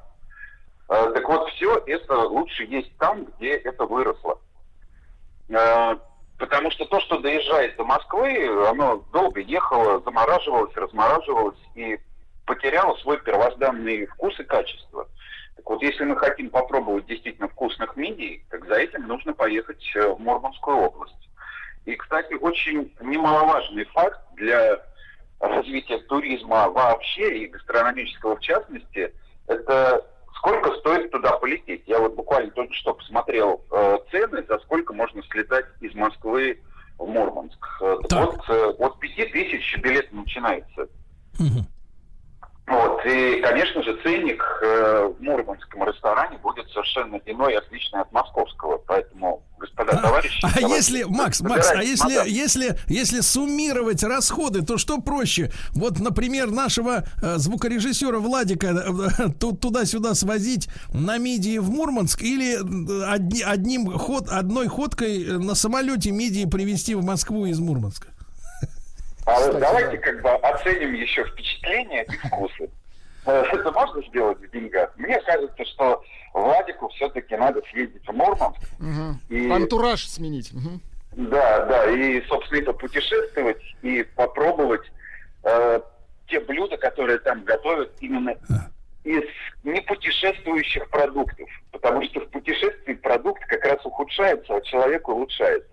Да, в путешествии только колбаса крепчает, согласен. Вот, Макс, а что касается, что касается вот других регионов, вы, я так понимаю, много Ну, я где бываете? хотел сказать, э, Да-да-да. что мы как раз э, в августе открыли представительство Федерации рестораторов и ательеров э, в Ростове-на-Дону. И 15-16 сентября у нас там проходил как раз такой деловой форум, встреча с региональными властями, общение с бизнесом. Э, И когда я вылетал из Москвы, я сел в такси, была отвратительная погода, лил дождь, э, серая, уже грязная такая осенняя Москва. А вечером я прилетел в Ростов-на-Дону, там плюс 28 градусов. То есть ты попадаешь как практически в другой мир. Э, Дальше мы проследовали в Ростов, приземлились только что открывшемся ресторане Новикова, э, сидели за столиками на улице. Ну, в общем, настолько все замечательно, потрясающе, настолько это классно для тех же самых э, москвичей, санкт-петербуржцев. То же самое, за 5 тысяч слетать в Ростов, чтобы там отдохнуть э, в хорошую теплую погоду, посидеть в интересных ресторанах, посмотреть достопримечательности Ростовой области, э, посетить тот же самый Азов. Э, ну, это не сравнится ни с каким походом в московский ресторан. Нет, нет, я согласен с вами, Макс. Мы, мы много раз бывали в Ростове, и там наших слушателей много, и знаком лично с, с местными рестораторами. Да, действительно, в Ростове э, с кухней полный порядок. Но вопрос такой, насколько гастротуризм, ну, в таком понимании, да, насколько это все-таки элитное мероприятие? Как вам кажется, что это вот доступно только людям, которые хорошо с финансовой точки зрения себя чувствуют? Или эта история может быть э, массовой, ну, для среднего класса? Ну, я бы все-таки уходил от термина гастротуризм, э, а говорил бы просто про вкусный туризм. Э, ну, скажу честно, я не гурман. Вот э, я не поеду в Мурманск исключительно с тем, чтобы попробовать икру морских ежей. Мне хочется получить и другие впечатления. Поэтому, конечно же, нужно развивать, популяризировать региональную кухню. И приезжая в другие регионы, э, отыскивать именно рестораны, которые работают с местной кухней. Э, но все-таки говорить в целом про туризм. Потому что туризм у нас в принципе не развит, внутренний туризм. К большому сожалению. У нас очень интересная, богатая э, страна, где можно получить массу впечатлений, не выезжая ни за какие границы. Это я вам говорю, как человек 20 лет проживший в Германии и вернувшийся в Россию с целью развития внутреннего туризма. Вот. э, Поэтому, как бы, говорить о развитии внутреннего гастрономического туризма, мне кажется, это можно сравнить с тем, что вы купили квартиру, голые стены, э, она еще не отремонтирована, а вы уже начинаете навешивать занавесочки на окна. Это не очень логично. Поэтому, прежде всего, нужно говорить о развитии туризма в целом. Э, говоря в этом ключе, увидев красивую картинку, настроившись на поездку, следующий вопрос, который будет интересовать любого туриста, это а где же я поем, а где же я посплю? Да.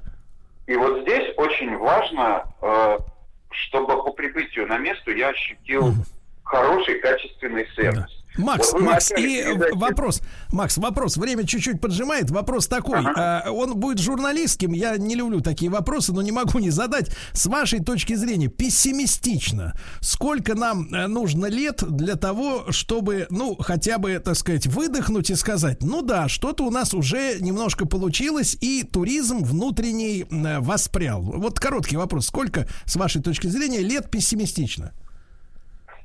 Да, я думаю, годика... Если совсем пессимич- пессимистично, то годика три. Э, дорогу Годика три. Отлично. Друзья мои, итак, Макс Беляев, э, вице-президент Федерации рестораторов и ательеров России. Сразу после короткой рекламы ваши звонки, ваше мнение. Э, Кухня местная, которую вам довелось отведать, которая вас впечатлила. Сергей Стилавин и его друзья. Друзья мои, итак, вкусный туризм. Я еще раз э, напомню, благодарю Макса Беляева, э, вице-президента Федерации рестораторов и ательеров э, России, за консультацию публичную, да. Ну и я напомню, что Мурманская область вошла в топ направлений гастрономического туризма. Ну, гастротуризм это действительно, наверное, для э, господ. для господ. А мы с вами люди попроще, правильно? Нам хочется, чтобы было вкусно, недорого и действительно, чтобы мы ощущали, что мы едим что-то интересное. Я вчера, когда только-только вернулся из моего небольшого отпуска, ну, взял его впервые за полтора последних года, так что извините, что у меня неделю не было на работе, вот, рассказывал о том, что посетил Коломну, ну, не бог весь как далеко, правильно, там километров 80-100 от Москвы, но там, я еще раз хочу повторить э, эту мысль, э, местные умельцы возродили русский старый калач.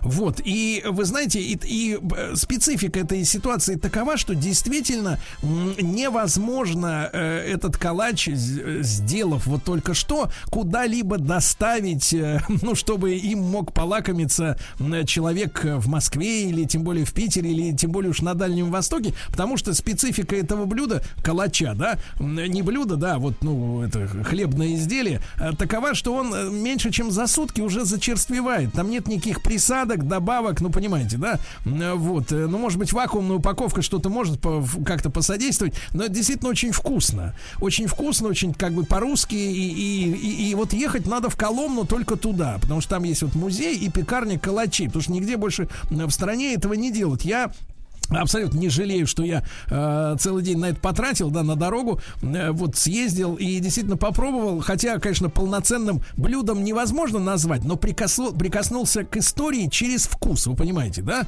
И, и я своим желудком, в котором не было изжоги, обычно, знаете, от хлебобулочных изделий, когда их много, э, так сказать, ешь, э, бывает изжога, да, здесь ее не было абсолютно, и, и я хочу сказать ребятам спасибо, э, значит, э, коломенским, да, за то, что они сохраняют эту традицию, а хот- с вами хотел поговорить о том, где еще интересного, что делают, да, вот что вас удивило с точки зрения вкуса. Давайте Евгений из Обнинска послушаем, ему 43 года. Жень, доброе утро. Да, доброе утро, Сережа. Пожалуйста. Доброе утро, Влад. А, в свое время, как бы, вот правильно сказал ваш вот ведущий специалист, что на- надо не только просто есть для среднего класса, но и пользоваться. Вот у меня было очень много командировок в свое время по России. Поэтому, если мы начали с Мурманской области, всем рекомендую съездить в город Мончегорск, это 120 километров от Мурманска, зайти на центральной площади в ресторан на второй этаж и попробовать лапландские щи.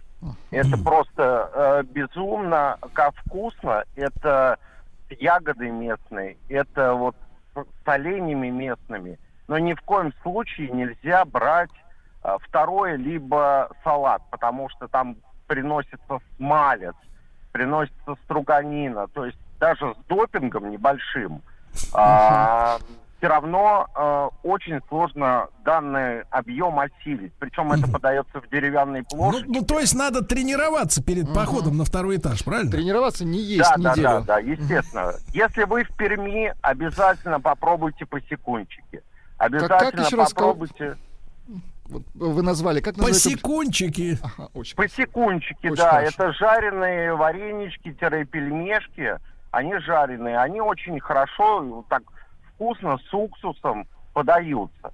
Если вы в братском Минске для нас, на- есть эм, одно заведение, называет, можно назвать, да? Ну, Ну, конечно. Да. А, Заведение называется «Дом».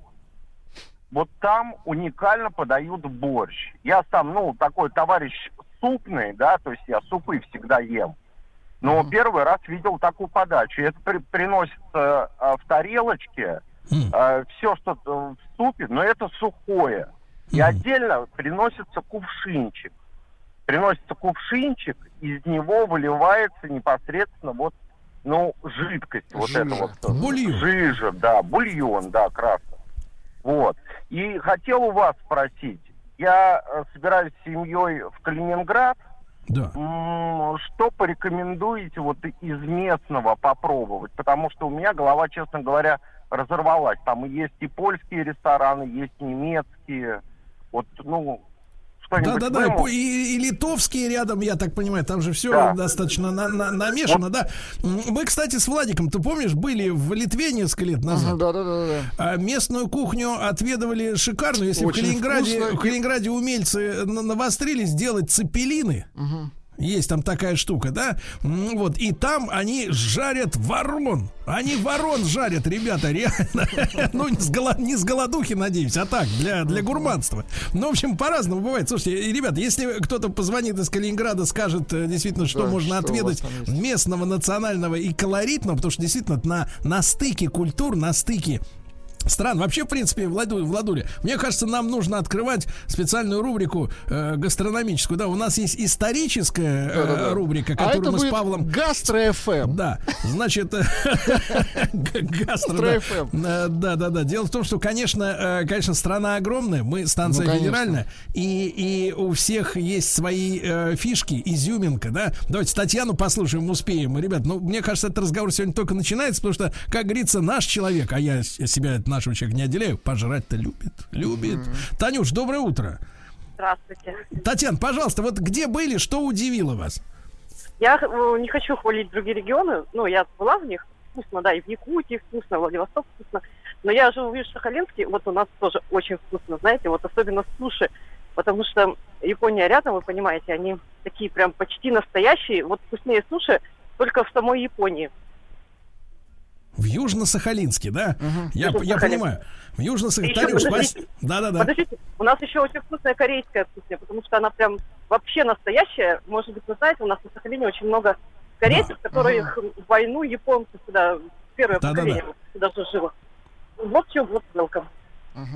Корейская кухня, да. Ребятушки, ну, мне кажется, действительно, мы обязательно в нашей редакции подумаем, потому что, мне кажется, нам нужны еженедельные совещания, правильно? Да-да-да. На регулярной осло- основе, Сергей А, потому что слюна выделяется невероятно. Очень- А, очень обильно. Вот, видите, тем более, тем более в страну официально пришел Мишлен. Да, который является самым авторитетным гидом. Э, Вот. И регионы стараются и поездить, э, и съездить есть куда, правильно? Ну, я имею в виду, вернее, некуда, а, а в, а в А стране хочется. есть куда, да. Да. А е- ехать хочется, да, и хочется там отведать. Так что э, давайте так, поставим эту тему, как говорят в модных домах, тему на холд. Ну вот, и будем к ней периодически, естественно, возвращаться. И приглашаю рестораторов к разговору, естественно. Сергей Стилавин и его друзья на маяке. Друзья мои, ну что же, вы знаете, э, что «Маяк» — это динамичная радиостанция, радиостанция, которая динамично меняется и чувствует время, несмотря на наш возраст, самый солидный возраст для радиостанции в нашей стране, да? И вы знаете, что у нас э, в прошлом году началась новая, новая система, да, мы вот делаем такие получасовки, э, удобные для того, чтобы прослушать и получить целиком информацию, и мы стараемся наполнить вот этими короткими, но продолжающимися проектами наш эфир э, разными-разными темами и историческими, и культурными, М, и в том числе вот мы сегодня решили, что мы просто обязаны э, идти в ногу со временем в юридическом смысле. В юридическом смысле мы сегодня начинаем проект под названием «Право имею». Я уверен, что многим из вас, э, ну, те, кто думает о себе, о семье, о будущем, ну, в принципе, э, вы все разумные люди, я вас знаю, э, нас интересует юридическая сфера, и сегодня мы поговорим о том, как меняются трудовые законы в эпоху удаленки. Мы и с теми-то законами, в принципе, были знакомы как-то так шапошно, да? Вот. Но, тем не менее, жизнь меняется, нужно и, значит, соответствовать реалиям. И я рад приветствовать э, на связи с нашей студией Александр, извините, Александра Арутюнова, председателя Московской коллегии адвокатов Арутюнов и партнеры, доктора юридических наук. Александр, доброе утро. Доброе утро, Сергей. Да, Александр, ну вот на тему э, юридических каких-то интересных сообщений не часто в новости попадают э, известия вот из э, вашей профессиональной области, да. Но помню, что э, помню, что были разговоры в, в- СМИ такие в достаточно популярной манере о том, что новые э, правила работы на удаленке, значит, э, касались вопросов отсутствия человека около компьютера. Если человек работает из дома, он сидит у своего ноутбука, и вот сколько часов отсутствия или дней у веб-камеры своего э, ноутбука можно считать э, э, приличным поводом для того, чтобы сотрудника уволить, вот, который находится на удаленке. Больше ничего не припомню. Александр, ну вот с вашей точки зрения, именно с профессиональной, на что мы должны сегодня обратить внимание, на какие перемены? Вы знаете, я сразу отвечу, Сергей, на ваш вопрос. Вы спрашиваете, а сколько человек должен отсутствовать перед компьютером для того, чтобы его можно было уволить? Так вот, в Трудовой кодекс внесены изменения, и я сразу отвечу на этот вопрос. Если человек, работник, в течение двух дней подряд отсутствует у компьютера, как вы выразились, то все, это дополнительное основание для того, чтобы с таким работником расторгнуть трудовой договор. Два Александр, дня подряд. Два дня подряд. Запомним это, Александр. Но смотрите, а эм, мы же, э, так сказать, люди серьезные, да? Э, в любом деле нужна доказательная база. Э, Есть ли сегодня механизмы четкой фиксации, э, в том числе электронно-вычислительных, так сказать, способов, э, чтобы зафиксировать, что товарищ не был у компьютера два дня? Вы знаете, следят, следят, а, контроль осуществляется, значит, можно сделать скриншот экрана компьютера этого конкретного работника. Кроме того, можно следить за тем, находится человек у компьютера или нет, не находится у компьютера с помощью устройств, которые фиксируют, включен компьютер или не включен грубо говоря, нажимает работник на клавиши и не, или не нажимает. Но в этой связи, кстати говоря, я хотел бы сказать, что у нас есть уже сейчас факты, когда работник, ушлый работник, скажем так, всовывает скрепку в э, под какую-то букву, как будто Так. бы э- на эту букву нажали, и потом уходит и занимается своими делами. И никто не может его уличить в том, что он ушел от компьютера, не имеет связи непосредственно с компьютером. Все бывает, все бывает, Сергей. Да, ну нам, я чувствую, жизненно необходимы программы, которые на ноутбуке будут симулировать работу на этом ноутбуке. Периодическую активность. В том числе подгружать в видеоизображение, что человек отошел, подошел, отошел, подошел. То есть вот э, на заметку э, программистам, да? Но это шутка. Да. Значит, значит, друзья мои, смотрите, еще раз, наш проект «Право имею» начинается, он абсолютно интерактивный. Вы можете волнующие вас вопросы касающиеся в, частности сегодняшней темы, как меняются трудовые законы в эпоху удаленки, э, задавать прямо сейчас при помощи нашего WhatsApp плюс 7967 103 5533 Владик почитает, да, ваши вопросы, ваши ситуации в жизненной, да. Э, э, Александр Рутюнов, доктор юридических наук, с нами на связи. Александр, ну вот звучит как фантастика, но такой вопрос имеет место быть. Можно ли получить компенсацию от работодателя за то, что э, я, находясь дома и работая на своей технике, я как беру, беру широко, широко, широкими мазками, в частности, ноутбук, да, работает мой ноутбук на благо работодателя. Неужели э, действительно можно получить компенсацию за использование своих производственных мощностей домашних? Конечно, можно. Более того, это даже предусмотрено законом. Кстати говоря, это было предусмотрено законом уже давно, что работник, который использует свое оборудование, имеет право на компенсацию за износ, амортизацию этого оборудования. Более того, ведь когда работает компьютер, то человек использует электроэнергию. У него там, извините, э, просто Ну, кстати, говоря, да. счетчик крутится. И поэтому за это он тоже должен получить компенсацию. Это прямо предусмотрено в законе. Здесь никаких проблем нет. Но опять же, поскольку я практикующий адвокат, я вам могу сказать следующее. Вот за использование электроэнергии в своей квартире, квартире работодатель, ну сейчас есть уже такие факты, когда э, говорит работнику, да, там у тебя что-то счетчик крутит, ты, э, конечно, должен получить как- какую-то компенсацию, но вот давай так, вот кофе мы тебе будем поставлять, кофе будем поставлять, и закроем этот вопрос. Но в законе, кстати говоря, четко сказано, что да, работнику должны быть компенсированы все расходы за износ и за использование этой техники. И, кстати говоря, кстати говоря, вот работ- э, работодателю, конечно, не очень выгодно, чтобы работник работал на своей технике. Почему? Да потому что ведь есть еще вопросы защиты информации. И работодатель, крупный работодатель во всяком случае, старается работнику предоставить свое оборудование, свое оборудование защищенное. Но если нет, то тогда работник имеет право использовать свое оборудование, и, естественно, это все должно компенсироваться. Александр, ну если говорить практически, вот э, хотя бы остановиться на э, электричестве, да, э, то исходя из каких показателей можно вычислять? Ведь в квартирах нет отдельных счетчиков. Ну, это сложно условно говоря. вычислить, да. А словно говоря, вот моя рабочая розетка, тут отдельный счетчик, сколько накапало. Извините, ноутбук это хорошо, а нужна еще и лампа. Вот у меня на столе стоит лампа, я ей пользуюсь. Я без лампы не могу. Ну вот, и как вот из каких, к- так сказать, какие методики расчетов? Или, или как бы закон говорит о том, что должны, но вот практических, условно говоря, таблиц, формул, какого-то сайта единого, да, где можно забить, ну, например, время использования, расход средний вот этого компьютера или этой лампочки электроэнергии и получить данные, распечатать и, и в зубы ему сунуть, на, давай мне компенсацию 5 тысяч в месяц, давай. Нет, Сергей, нет. Конечно, никаких методик нет. И я так понимаю, что это вообще невозможно, потому что если квартира трех-четырехкомнатная, кто-то там пользуется, члены семьи, э, электроэнергией, и, конечно, никаких методик нет. Поэтому в законе сказано просто «по соглашению сторон».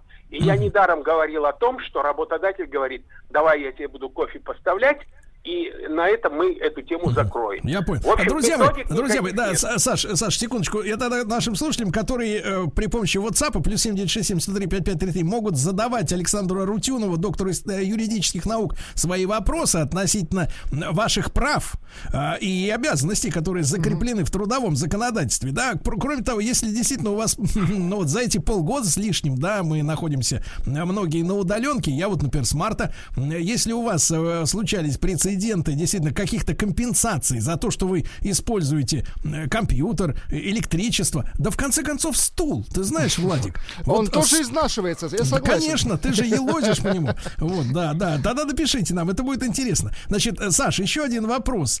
А в принципе, вот та- такой важная, важная история. А Имеет ли право работник э, на удаленке менять место жительства э, произвольно? Потому что я знаю немало историй, когда люди целыми семьями э, вот э, в период объявления пандемии и, и даже вот весеннего там жесткого локдауна, как мы теперь, мы теперь узнали это слово, мы теперь знаем, как это называлось, то, что с нами было. Локдаун, который сейчас в Европе, да, объявлен там в Германии, в Англии жесткий. Так вот, люди снимались, садились на машину, ехали куда-нибудь, например, в Сочи или в Геленджик, правильно? Вот там они, соответственно, смотрели на море, наслаждались пальмами, э, вот, и параллельно работали через ноутбук, через интернет, не находясь в том городе, где находится их офис. Вот мо, имеет ли право работодатель требовать, чтобы работник находился э, по прежнему месту э, жительства рядом со своим офисом? Сергей, конечно, конечно, желательно бы, да не желательно бы, а работник, наверное, обязан поставить своего работодателя в известность, что он будет трудиться там-то, там-то, по такому-то адресу. И если, если возможно, чтобы работник работал, работал не на своем рабочем месте квартире, а где-то в другом месте, и это устраивает работодателя, если связь нормальная, вы понимаете, он не уехал, не уехал куда-то в какую-то глухую деревню, я имею в виду работника, где нет связи, где нет интернета. Но если есть связь, то работник принципе может, конечно, находиться в любом другом месте. Самое главное, чтобы он выполнял свою трудовую функцию, и это не приносило никакого ущерба, если хотите, работодателю. То есть, чтобы связь была устойчивой, чтобы он выполнял все задания, которые ему передаются. В этом никаких проблем нет. Я думаю, в принципе, если человек работает в своей квартире, у него хорошая связь, он вышел куда-то в парк, предположим, рядом с домом находится парк. Там хорошая связь, интернет-связь. Он, конечно, может даже сидеть там в парке и угу. выполнять свою работу, выполнять свою трудовую функцию. Да, или, например, как, или, например, как наш любитель рыбалки Владик, выйти в море, например, да, угу. и оттуда а, тоже работать. А, друзья мои, я еще раз напомню наш номер, плюс 7967 103 5533, вы можете задавать свои вопросы а, относительно юридических тонкостей работы на удаленке. Если вас это интересует, друзья мои, консультация бесплатная, угу. пользуйтесь. Вот тут еще вспомнили, что трафик интернета должен быть Скряги. Ну, конечно, они же Слушайте, отправляют письма. Послушайте, это... Владик, а вы видели, вы видели сейчас, чтобы трафик интернета был ограничен количеством гигабайт? Я имею в виду э, проводной. Ну, слушайте, ну у всех разный интернет. Но, прежде всего, наши слушатели спрашивают, какие конкретно действия работнику э, произвести, чтобы ему оплатили электричество, допустим, и интернет. Вот что им нужно сделать? Вы знаете, я фактически ответил уже на этот вопрос. По соглашению сторон. А, все-таки по Конечно, соглашению, понятно. Вы знаете, вот работник, принципе, находясь на удаленке, может примерно понимать, может примерно понимать, каков износ стула, компьютера, сколько энергии, электроэнергии он тратит. И, естественно, он может выдвинуть работодателю какие-то требования. И они должны я имею в виду работодатель и работник, должны прийти к какому-то общему соглашению. Мы тебе в месяц будем платить такую-то сумму денег. Да, ну вот я, друзья мои, подчеркну, что если вы самоуверенный человек, если вы понимаете, что вы подойдете к начальнику и ни, по, ни, при каких условиях не получите пинком под зад, и вам скажут, да пошел ты, значит, мы на твое место возьмем другого, тогда, конечно, вы можете, э, значит, стучать э, рогами об, об дверь начальника и требовать от него износ стула. Да. Значит, э, Саша, вот вопрос, а что вообще меняется в правах работника на удаленке? Есть ли вот какие-то системные так сказать, сдвиги по сравнению с тем, к чему люди привыкли? Ну, я должен в этой связи сказать следующее. Вообще, а, дистанционная работа, она трудовым кодексом нашим, трудовым законодательством предусмотрена была давно. И есть специальная глава, она была введена еще в 2013 году. Но пошла эта пандемия, и вот в декабре 2020 года проклятого, как говорят, года уже был принят закон, был принят закон, были приняты изменения в главу 49.1 Трудового кодекса Российской Федерации, и сейчас мы живем уже с 1 января 2021 года по вот этому новому закону, вернее, по изменениям в закон. И там она так и называется, эта глава, особенности регулирования труда дистанционных работников. Там, в принципе, все расписано. Нужно сказать, что на работника, который находится на дистанционке, распространяется трудовое законодательство полностью.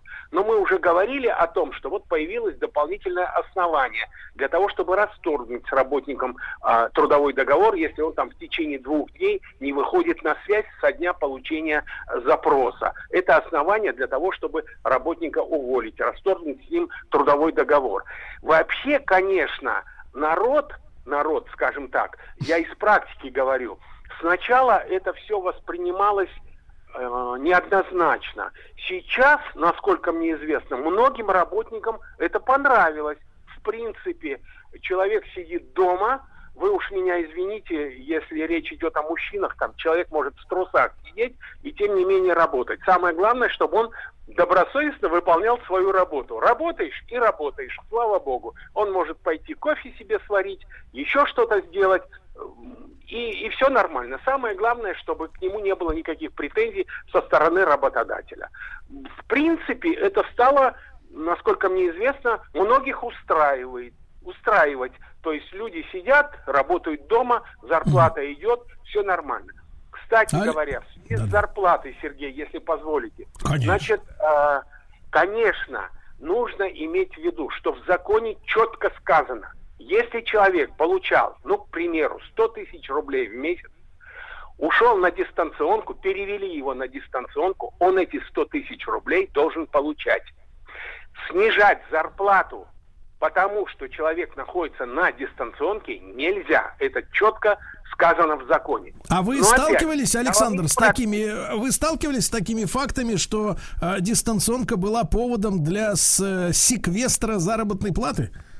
Да, да, да, да. Человек получал 100 тысяч рублей, ему говорят, ты на дистанционке, ты будешь получать 90 тысяч рублей. Законом это запрещено. Но, опять же, из практики. Работодатель говорит, ты должен был работать с 9 часов до, допустим, 18 часов. Давай так, ты будешь работать с 9 часов до 17 часов. Но зарплата у тебя будет, естественно, срезана, потому что ты на час меньше будешь работать. И у тебя зарплата будет не 100 тысяч рублей, а 90 тысяч рублей. Понимаете, такие случаи на практике имеют место быть. Александр, но это же самая настоящая жадность, правильно, у работодателя? Я с вами согласен, потому что ведь не надо, ведь не надо э, офис иметь. Достаточно того, что предоставил Аренда. Работнику об- оборудование и все на этом. Тем не менее, некоторые, некоторые компании стараются экономить. Ах, ты на э, удаленке, значит, ты будешь получать не 100 тысяч рублей, а 90 тысяч рублей. И вы тут уже говорили, за, за этот вопрос поднимали. Вот ты можешь прийти к работодателю и сказать, давайте мне компенсацию за то, за то, за то. И как работодатель отреагирует. И вы же понимаете, Сергей, что когда человеку говорят, ты будешь получать не 100 тысяч рублей, а 90 тысяч рублей, ты, работник, должен либо пойти на конфликт, либо пойти на конфликт и, и уволиться, либо согласиться с тем, что он теперь будет получать меньше. Да, но закон на стороне работника. Так, Владик, А, вопрос. Работодатель вопиет. Вот внимание, как раз с той стороны, правда. Так, значит, он на проезд не тратится, требует за электричество э, возмещения ущерба, а еще, может быть, за воду и туалетную бумагу потребовать, потребует денег, а? Это спрашивает работодатель. Что ему ответить? Вы знаете, наверное, работодатель в какой-то в какой-то мере прав, но дело в том, что в законе не сказано о том, что э, работодатель должен работнику компенсировать даже расходы на туалетную бумагу. Это, конечно, перебор, что называется. Это перебор. Я уже сказал, оборудование предоставляется, это оборудование работает э, на каком-то э, на какой-то электроэнергии. Вот эта компенсация в законе предусмотрена. Туалетная бумага и все такое Пос- прочее. Последний очень важный вопрос. Как будут решаться вопросы травматизма на рабочем месте?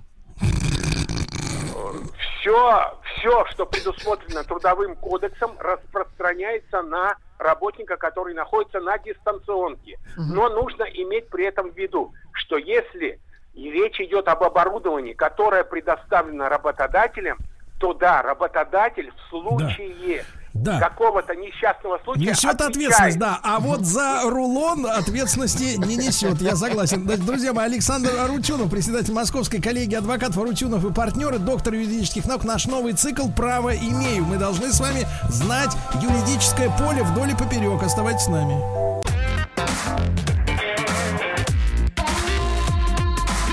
Сергей Стилавин и его друзья.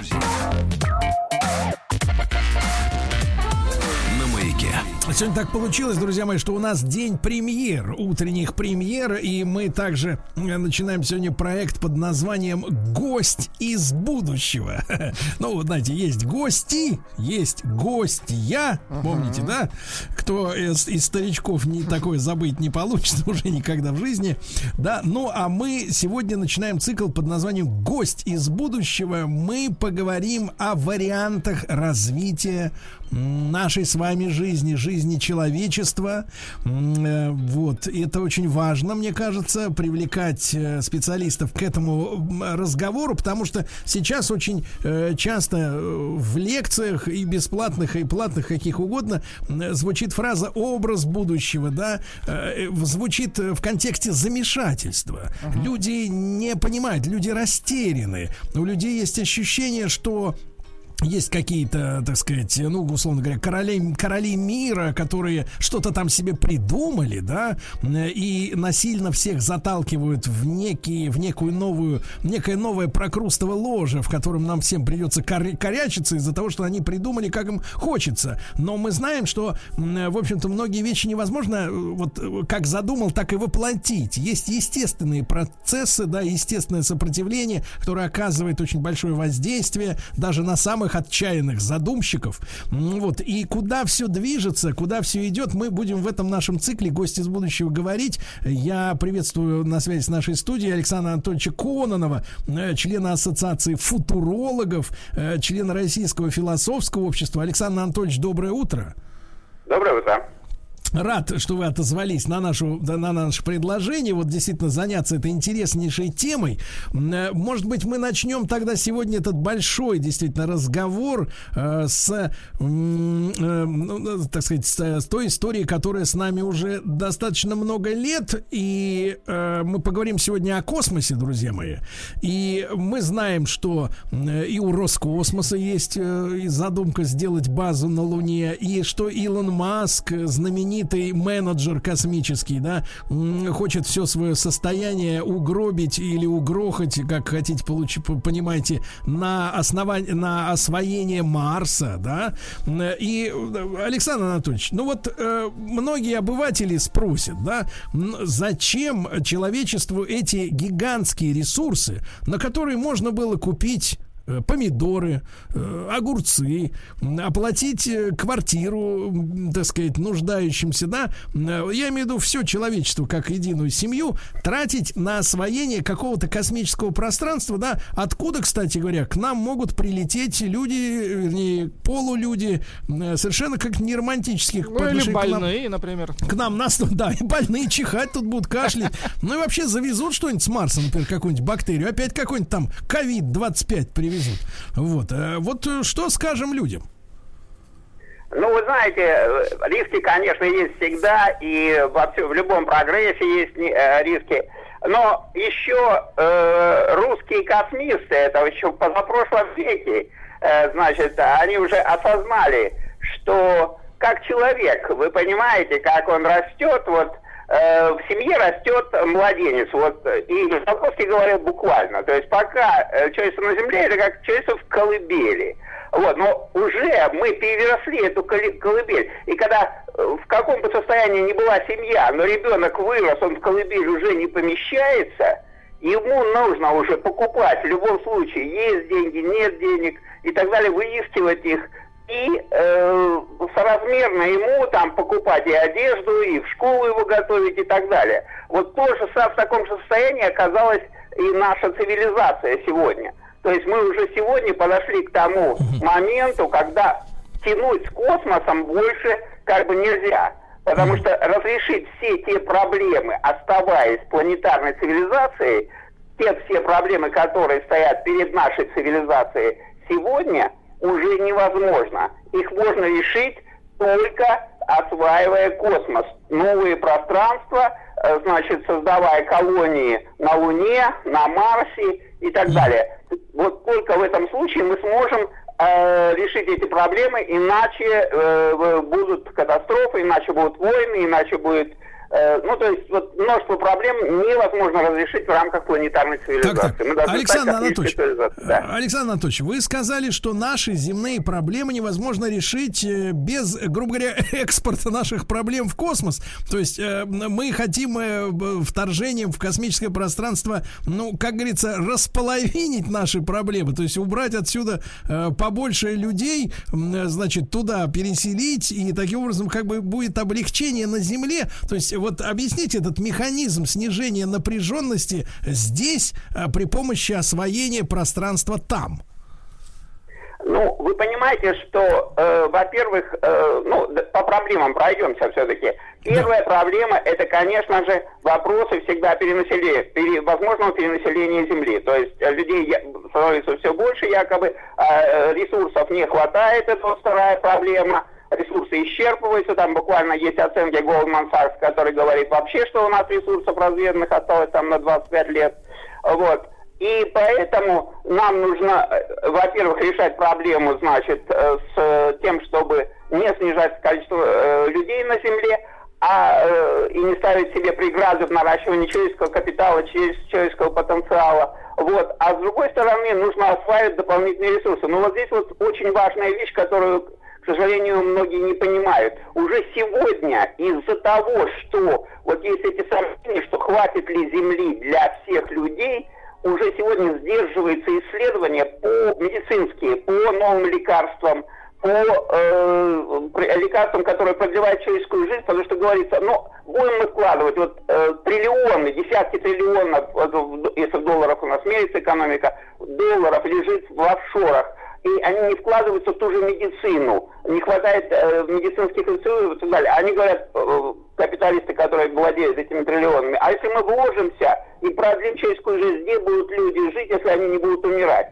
Вот, вот здесь уже сдерживание. Вы, вот каждый из нас не имеет необходимые лекарства сегодня, не может сегодня себя излечить только потому, что вот такие есть рассуждения, что людей будет много, мы лекарства не будем производить. Александр Э, Анатольевич, Александр Анатольевич, а вы лично, как специалист, как член Российского философского общества, э, солидаризируетесь с этим вообще утверждением, которое подается как, э, как аксиома, да, потому что обоснований я не вижу никаких таких выкладок, да, э, с тем, что действительно Земля не может прокормить там 8 миллиардов, 10 миллиардов людей, потому что э, сейчас распространено мнение альтернативное, оно, конечно, не такое весомое, оно не подкреплено трилли- триллионами долларов на счетах э, у тех людей, которые так высказываются, но э, это мнение оспаривается, что говорится, что Земля это бред, это что она может прокормить огромное количество людей, и вот этот вброс сообщения о том, что мы перенаселены, это такая идеологическая диверсия. А ну, на самом деле, как бы здесь множество мнений, и э, есть свои алармисты в этой области, они всегда были. А, э, значит, это с, э, целое огромное направление по э, в алармизме в, этом, в этой части, что люб- э, Земля переносится. Действительно, есть оптимистические оценки, что на самом деле это все разрешимые проблемы. Более того, мы скоро научимся не убивать животных, а будем питаться всеми искусственными продуктами, искусственным мясом, например, и так далее. То есть э, э, там гипотони, э, значит, выращивание э, растений вот в таких помещениях, не требующих дополнительной почвы и так далее, а тем более пространство, например, вот для нашей страны это вообще не проблема. Э, огромные пространства у нас есть, которые осваивать, заселять. Вот. Другое дело, там какая-нибудь Индонезия, там Малайзия, перенаселенные, там, э, значит, вот.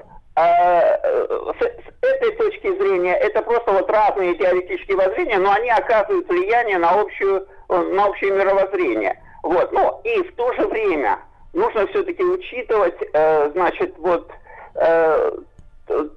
ту территорию, где люди живут. Вот, например, в Соединенных Штатах. Почему там так актуально? Почему там так поддерживают Илона Маска и так далее? Потому что вы посмотрите, они сами про себя уже наснимали столько фильмов про ту территорию, на которой они живут. Что они живут на разломах, что они живут на вулканах, которые могут в любой момент взорваться, что они живут на пороховой бочке. Они это прекрасно понимают. И поэтому так, там и Маск, вот это, когда он обещает миллион, я вас переселю, то это как бы вот э, запасные территории. Это территории, эвакуационные территории и так далее вот на Марсе э, будут создаваться. И они с удовольствием воспринимают. Для них это очень актуально. В отличие, допустим, от нас, когда мы можем спокойно жить на нашей огромной и относительно спокойной территории. Ну, кстати говоря, хорошо, Александр Анатольевич, что у Маска есть идея переселить миллионы на Марс, а не в Сибирь. Это с точки зрения Для так, нас нашей, на- для да, нас успокаивает, что у них нет. Хотя, может быть, э, у теневых структур другие идеи. Вот, э, друзья мои, Александр Анатольевич Кононов, э, член Ассоциации футурологов, член Российского философского общества. Мы сегодня в цикле «Гости из будущего» говорим о космосе, да? И я так понимаю, что нас эм, э, перед дилеммой. Или мы вас будем тут вымораживать, или мы вас отправим в космос. Правильно ли я понимаю, что вот такая сейчас, да, такой, д- такой, как развилка вот такая у нас? Нет, на, на самом деле, конечно же, все не так, все будет э, более цивилизованно. И более того, вот смотрите, там 50 лет назад, э, ну, 40-50 лет назад э, закрыли важнейшие там лунные программы освоения космоса и так далее. Конечно же, это была для цивилизации огромная ошибка. Вот, и президент Буш-младший, который возобновил там эти космические программы в Соединенных Штатах, он говорил, что это была огромная ошибка, что мы на 40 лет так скажем, а, остановили э, освоение космоса, это привело к чему? К тому, что деньги куда пошли? На самоистребление. Самоистребление во Вьетнаме, в Афганистане там и так далее. Вот, то есть, э, да. И, То есть, но то есть, было то есть, некомфортно, Александр Анатольевич, э, Александр Анатольевич, да. Александр Анатольевич, а мы можем еще вот чуть-чуть остановиться на этом моменте, а поскольку мы говорим о путешествиях, э, об освоении космоса, и вот эта остановка э, программы американской космической, от которой якобы и документов не осталось, и вообще какая-то мутная история, и костюмов не осталось, ничего не осталось, все было, но ничего не осталось. Значит, а действительно только лишь аппетиты Пентагона по войне на территории Земли остановили финансирование вот космических программ американских.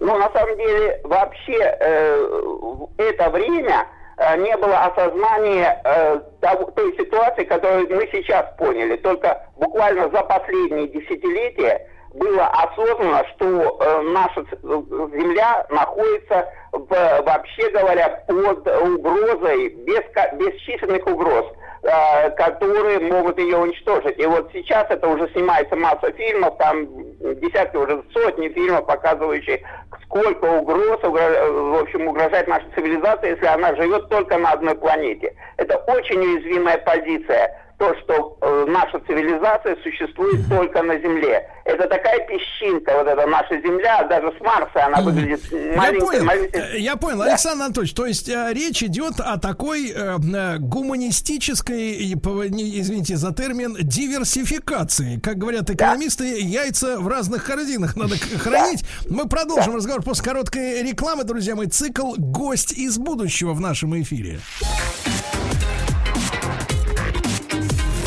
Сергей Стилавин и его друзья. На маяке. Друзья мои, так наш новый цикл «Гости из будущего». Зачем человеку осваивать в космос? Обычно на этот вопрос отвечать начинают э, к- конкретно. Говорят, мол, ну вот вы знаете, вот сотовые ж телефоны или там CD-проигрыватели к нам пришли оттуда, из, из, из технологий космических. Но мы говорим не о э, мелочах, не, х- хотя, конечно, сотовый телефон это не мелочь, это, э, в общем-то, наши наручники э, у каждого в руках добровольные, да. Это э, вещь эпохальная, действительно, и спасибо космосу за это, как говорится. Но, тем не менее, мы говорим о развитии жизни, о развитии человечества. И вот сегодня вопрос поставлен четко Александром Анатольевичем Кононовым, членом Ассоциации футурологов, членом Российского э, философского общества, о том, что мы вдруг обнаружили, ну, если только, вот, э, Александр Анатольевич, если только голливудские фильмы не являются частью алармистской пропаганды, о том, что мы вдруг осознали огромное количество внешних для Земли как планеты проблем, угроз. Вот, э, так сказать, Геродот жил себе спокойно и без и не парился, и эти И Ленин тоже об этом не думал даже. И египетские фараоны не думали. И Николай Александрович э, Романов не, не думал. А вдруг мы тут на рубеже 21 века э, вдруг так сильно напряглись, что сказали народу, товарищи, переселяемся. Пора. Собираем манатки, чемоданы, так сказать, и валим отсюда. Александр Анатольевич, ну а вы скажите, а вот с точки зрения э, космических опасностей, мы что, действительно в какой-то пой- пояс астероидов нескончаемый вошли? Неужели д- раньше как-то было вот как-то тихо, спокойно, а теперь или, или многие знания, многие печали? Мы просто что-то узнали, что нас действительно насторожило в этом смысле. Вы понимаете, что человечество, э, собственно говоря, э, жило спокойно, потому что действительно не имело это знаний, но это были иллюзии. Вы знаете, вот сейчас много говорится о когнитивных искажениях, что когнитивные искажения являются основой того, что вот так принято называть человеческим фактором в катастрофах, в авариях. Вот здесь была абсолютно вся наша цивилизация, она заблуждалась, она жила в иллюзиях, что мы живем в прекрасном космосе, прекрасные звезды, а на самом деле космос, как открылось в последние десятилетия, это такой бушующий э, катастрофами, бесконечными катастрофами, по сути дела, ежесекундными катастрофами, э, значит, это такое пространство, которое, в котором, э, значит, открылись по, буквально в последние десятилетия, э, значит, э, такое огромное количество угроз, э, которых мы даже не подозревали. Мы жили в иллюзиях. Мы думали, вот, допустим, там э, те же, а, тот же Энгельс в свое время написал, что там через миллиарды лет, э, значит, Земля перестанет существовать, потому что Солнце там расширится, и мы считали, что это единственная угроза, которая угрожает Земле, и она придет через миллиарды лет. А сейчас, за последние десятилетия, открыли такое количество угроз, ну, в частности, вот вы упомянули пояс астероидов, которые расположены, да, между Марсом и Юпитером. Там огромное количество астероидов. А и что они из себя представляют? Они представляют такую опасность, что малейшая дестабилизация нашей крайне э, значит, хрупко сбалансированной системы, там, на основании законов гравитации э, вот наших планет, при любой причине, а причин может быть очень много, мы несемся в космосе с, э, со, со скоростями, с огромнейшими скоростями, там 600 э, километров в секунду мы несемся там вот в нашем скоплении галактик и так далее. И вообще очень все движется, э, и любая разбалансировка может разбалансировать вот этот пояс астероидов, хотя он довольно далеко от нас, и тогда вообще все, все пойдет крахом и так далее. Ну, и вот таких угроз очень много. Там э, гамма-вспышки открыли, открыли блуждающие черные дыры. В общем, очень трудно перечислить все, э, значит, все эти угрозы. Я вот в течение нескольких десятилетий веду досье на мироздание. При желании можете его открыть там в интернете и найти за вот эти десятилетия, сколько там я собрал э, информации, досье на огромное количество, множество угроз открытых учеными. То есть это не алармистские предупреждения там ки- кинематографистов, не их выдумка, не их фантазии. Они опираются исключительно на вот эти открываемые учеными э, новые э, знания, новые угрозы. Плохо или хорошо это? Это своевременно. Вот сейчас мы подошли к моменту, когда мы можем находить решение, мы можем к этому приложить усилия и так далее. Тем более, вот вы посмотрите, у нас в, э, в цивилизации сотни миллионов безработных людей. У нас э, еще есть ресурсы, значит, и много неразведанных ресурсов. Мало ли, что на 25 лет у нас все разведанное. У нас неразведанных огромное количество. Вот, у нас у нас есть денежные, я говорю, триллион, десятки триллионов в авуарах лежат в этих в, офшорах. И все есть для того, чтобы решать эти проблемы, повышать, э, создавать новые жизненные пространства в космосе, создавать новые эвакуационные пространства и так далее. Вот Александр мы подошли- Анатольевич, а, Александр Анатольевич, я единственное, что э, я вас прекрасно понимаю, что миллионы безработных, они могут впрячься в новую тему и даже совершенно искренне, а вот владельцы авуаров, их придется потрошить, потому что они сами могут быть несознательными и не отдадут деньги на космос. Они скажут, скажут, не согласны мы с вашей программой. Но это мы будем обсуждать. Это удивительно интересная интересная тема. Э, Я слушаю с восторгом э, то, что вы говорите, и задумываюсь. Я думаю, как и многие э, наши слушатели, действительно, ну, я надеюсь только единственное, что хочу нашим слушателям э, дать такой посыл, какой посыл эмоциональный, без пессимизма к этому относиться, да, э, стараться использовать такую научную методику знания, когда эмоции м, вот какие-то, да, негативные, они не должны заслонять нам зрение и мешать нам разглядеть суть того, о чем мы говорим. Не надо возмущаться, ужасаться. Будем разбирать эту тему по кирпичам и дальше. Александр Анатольевич Кононов, член Ассоциации футурологов, член Российского философского общества, наш новый цикл «Гость из будущего». Мне э, жутко интересно, уверен, что вам тоже. Еще больше подкастов на радиомаяк.ру.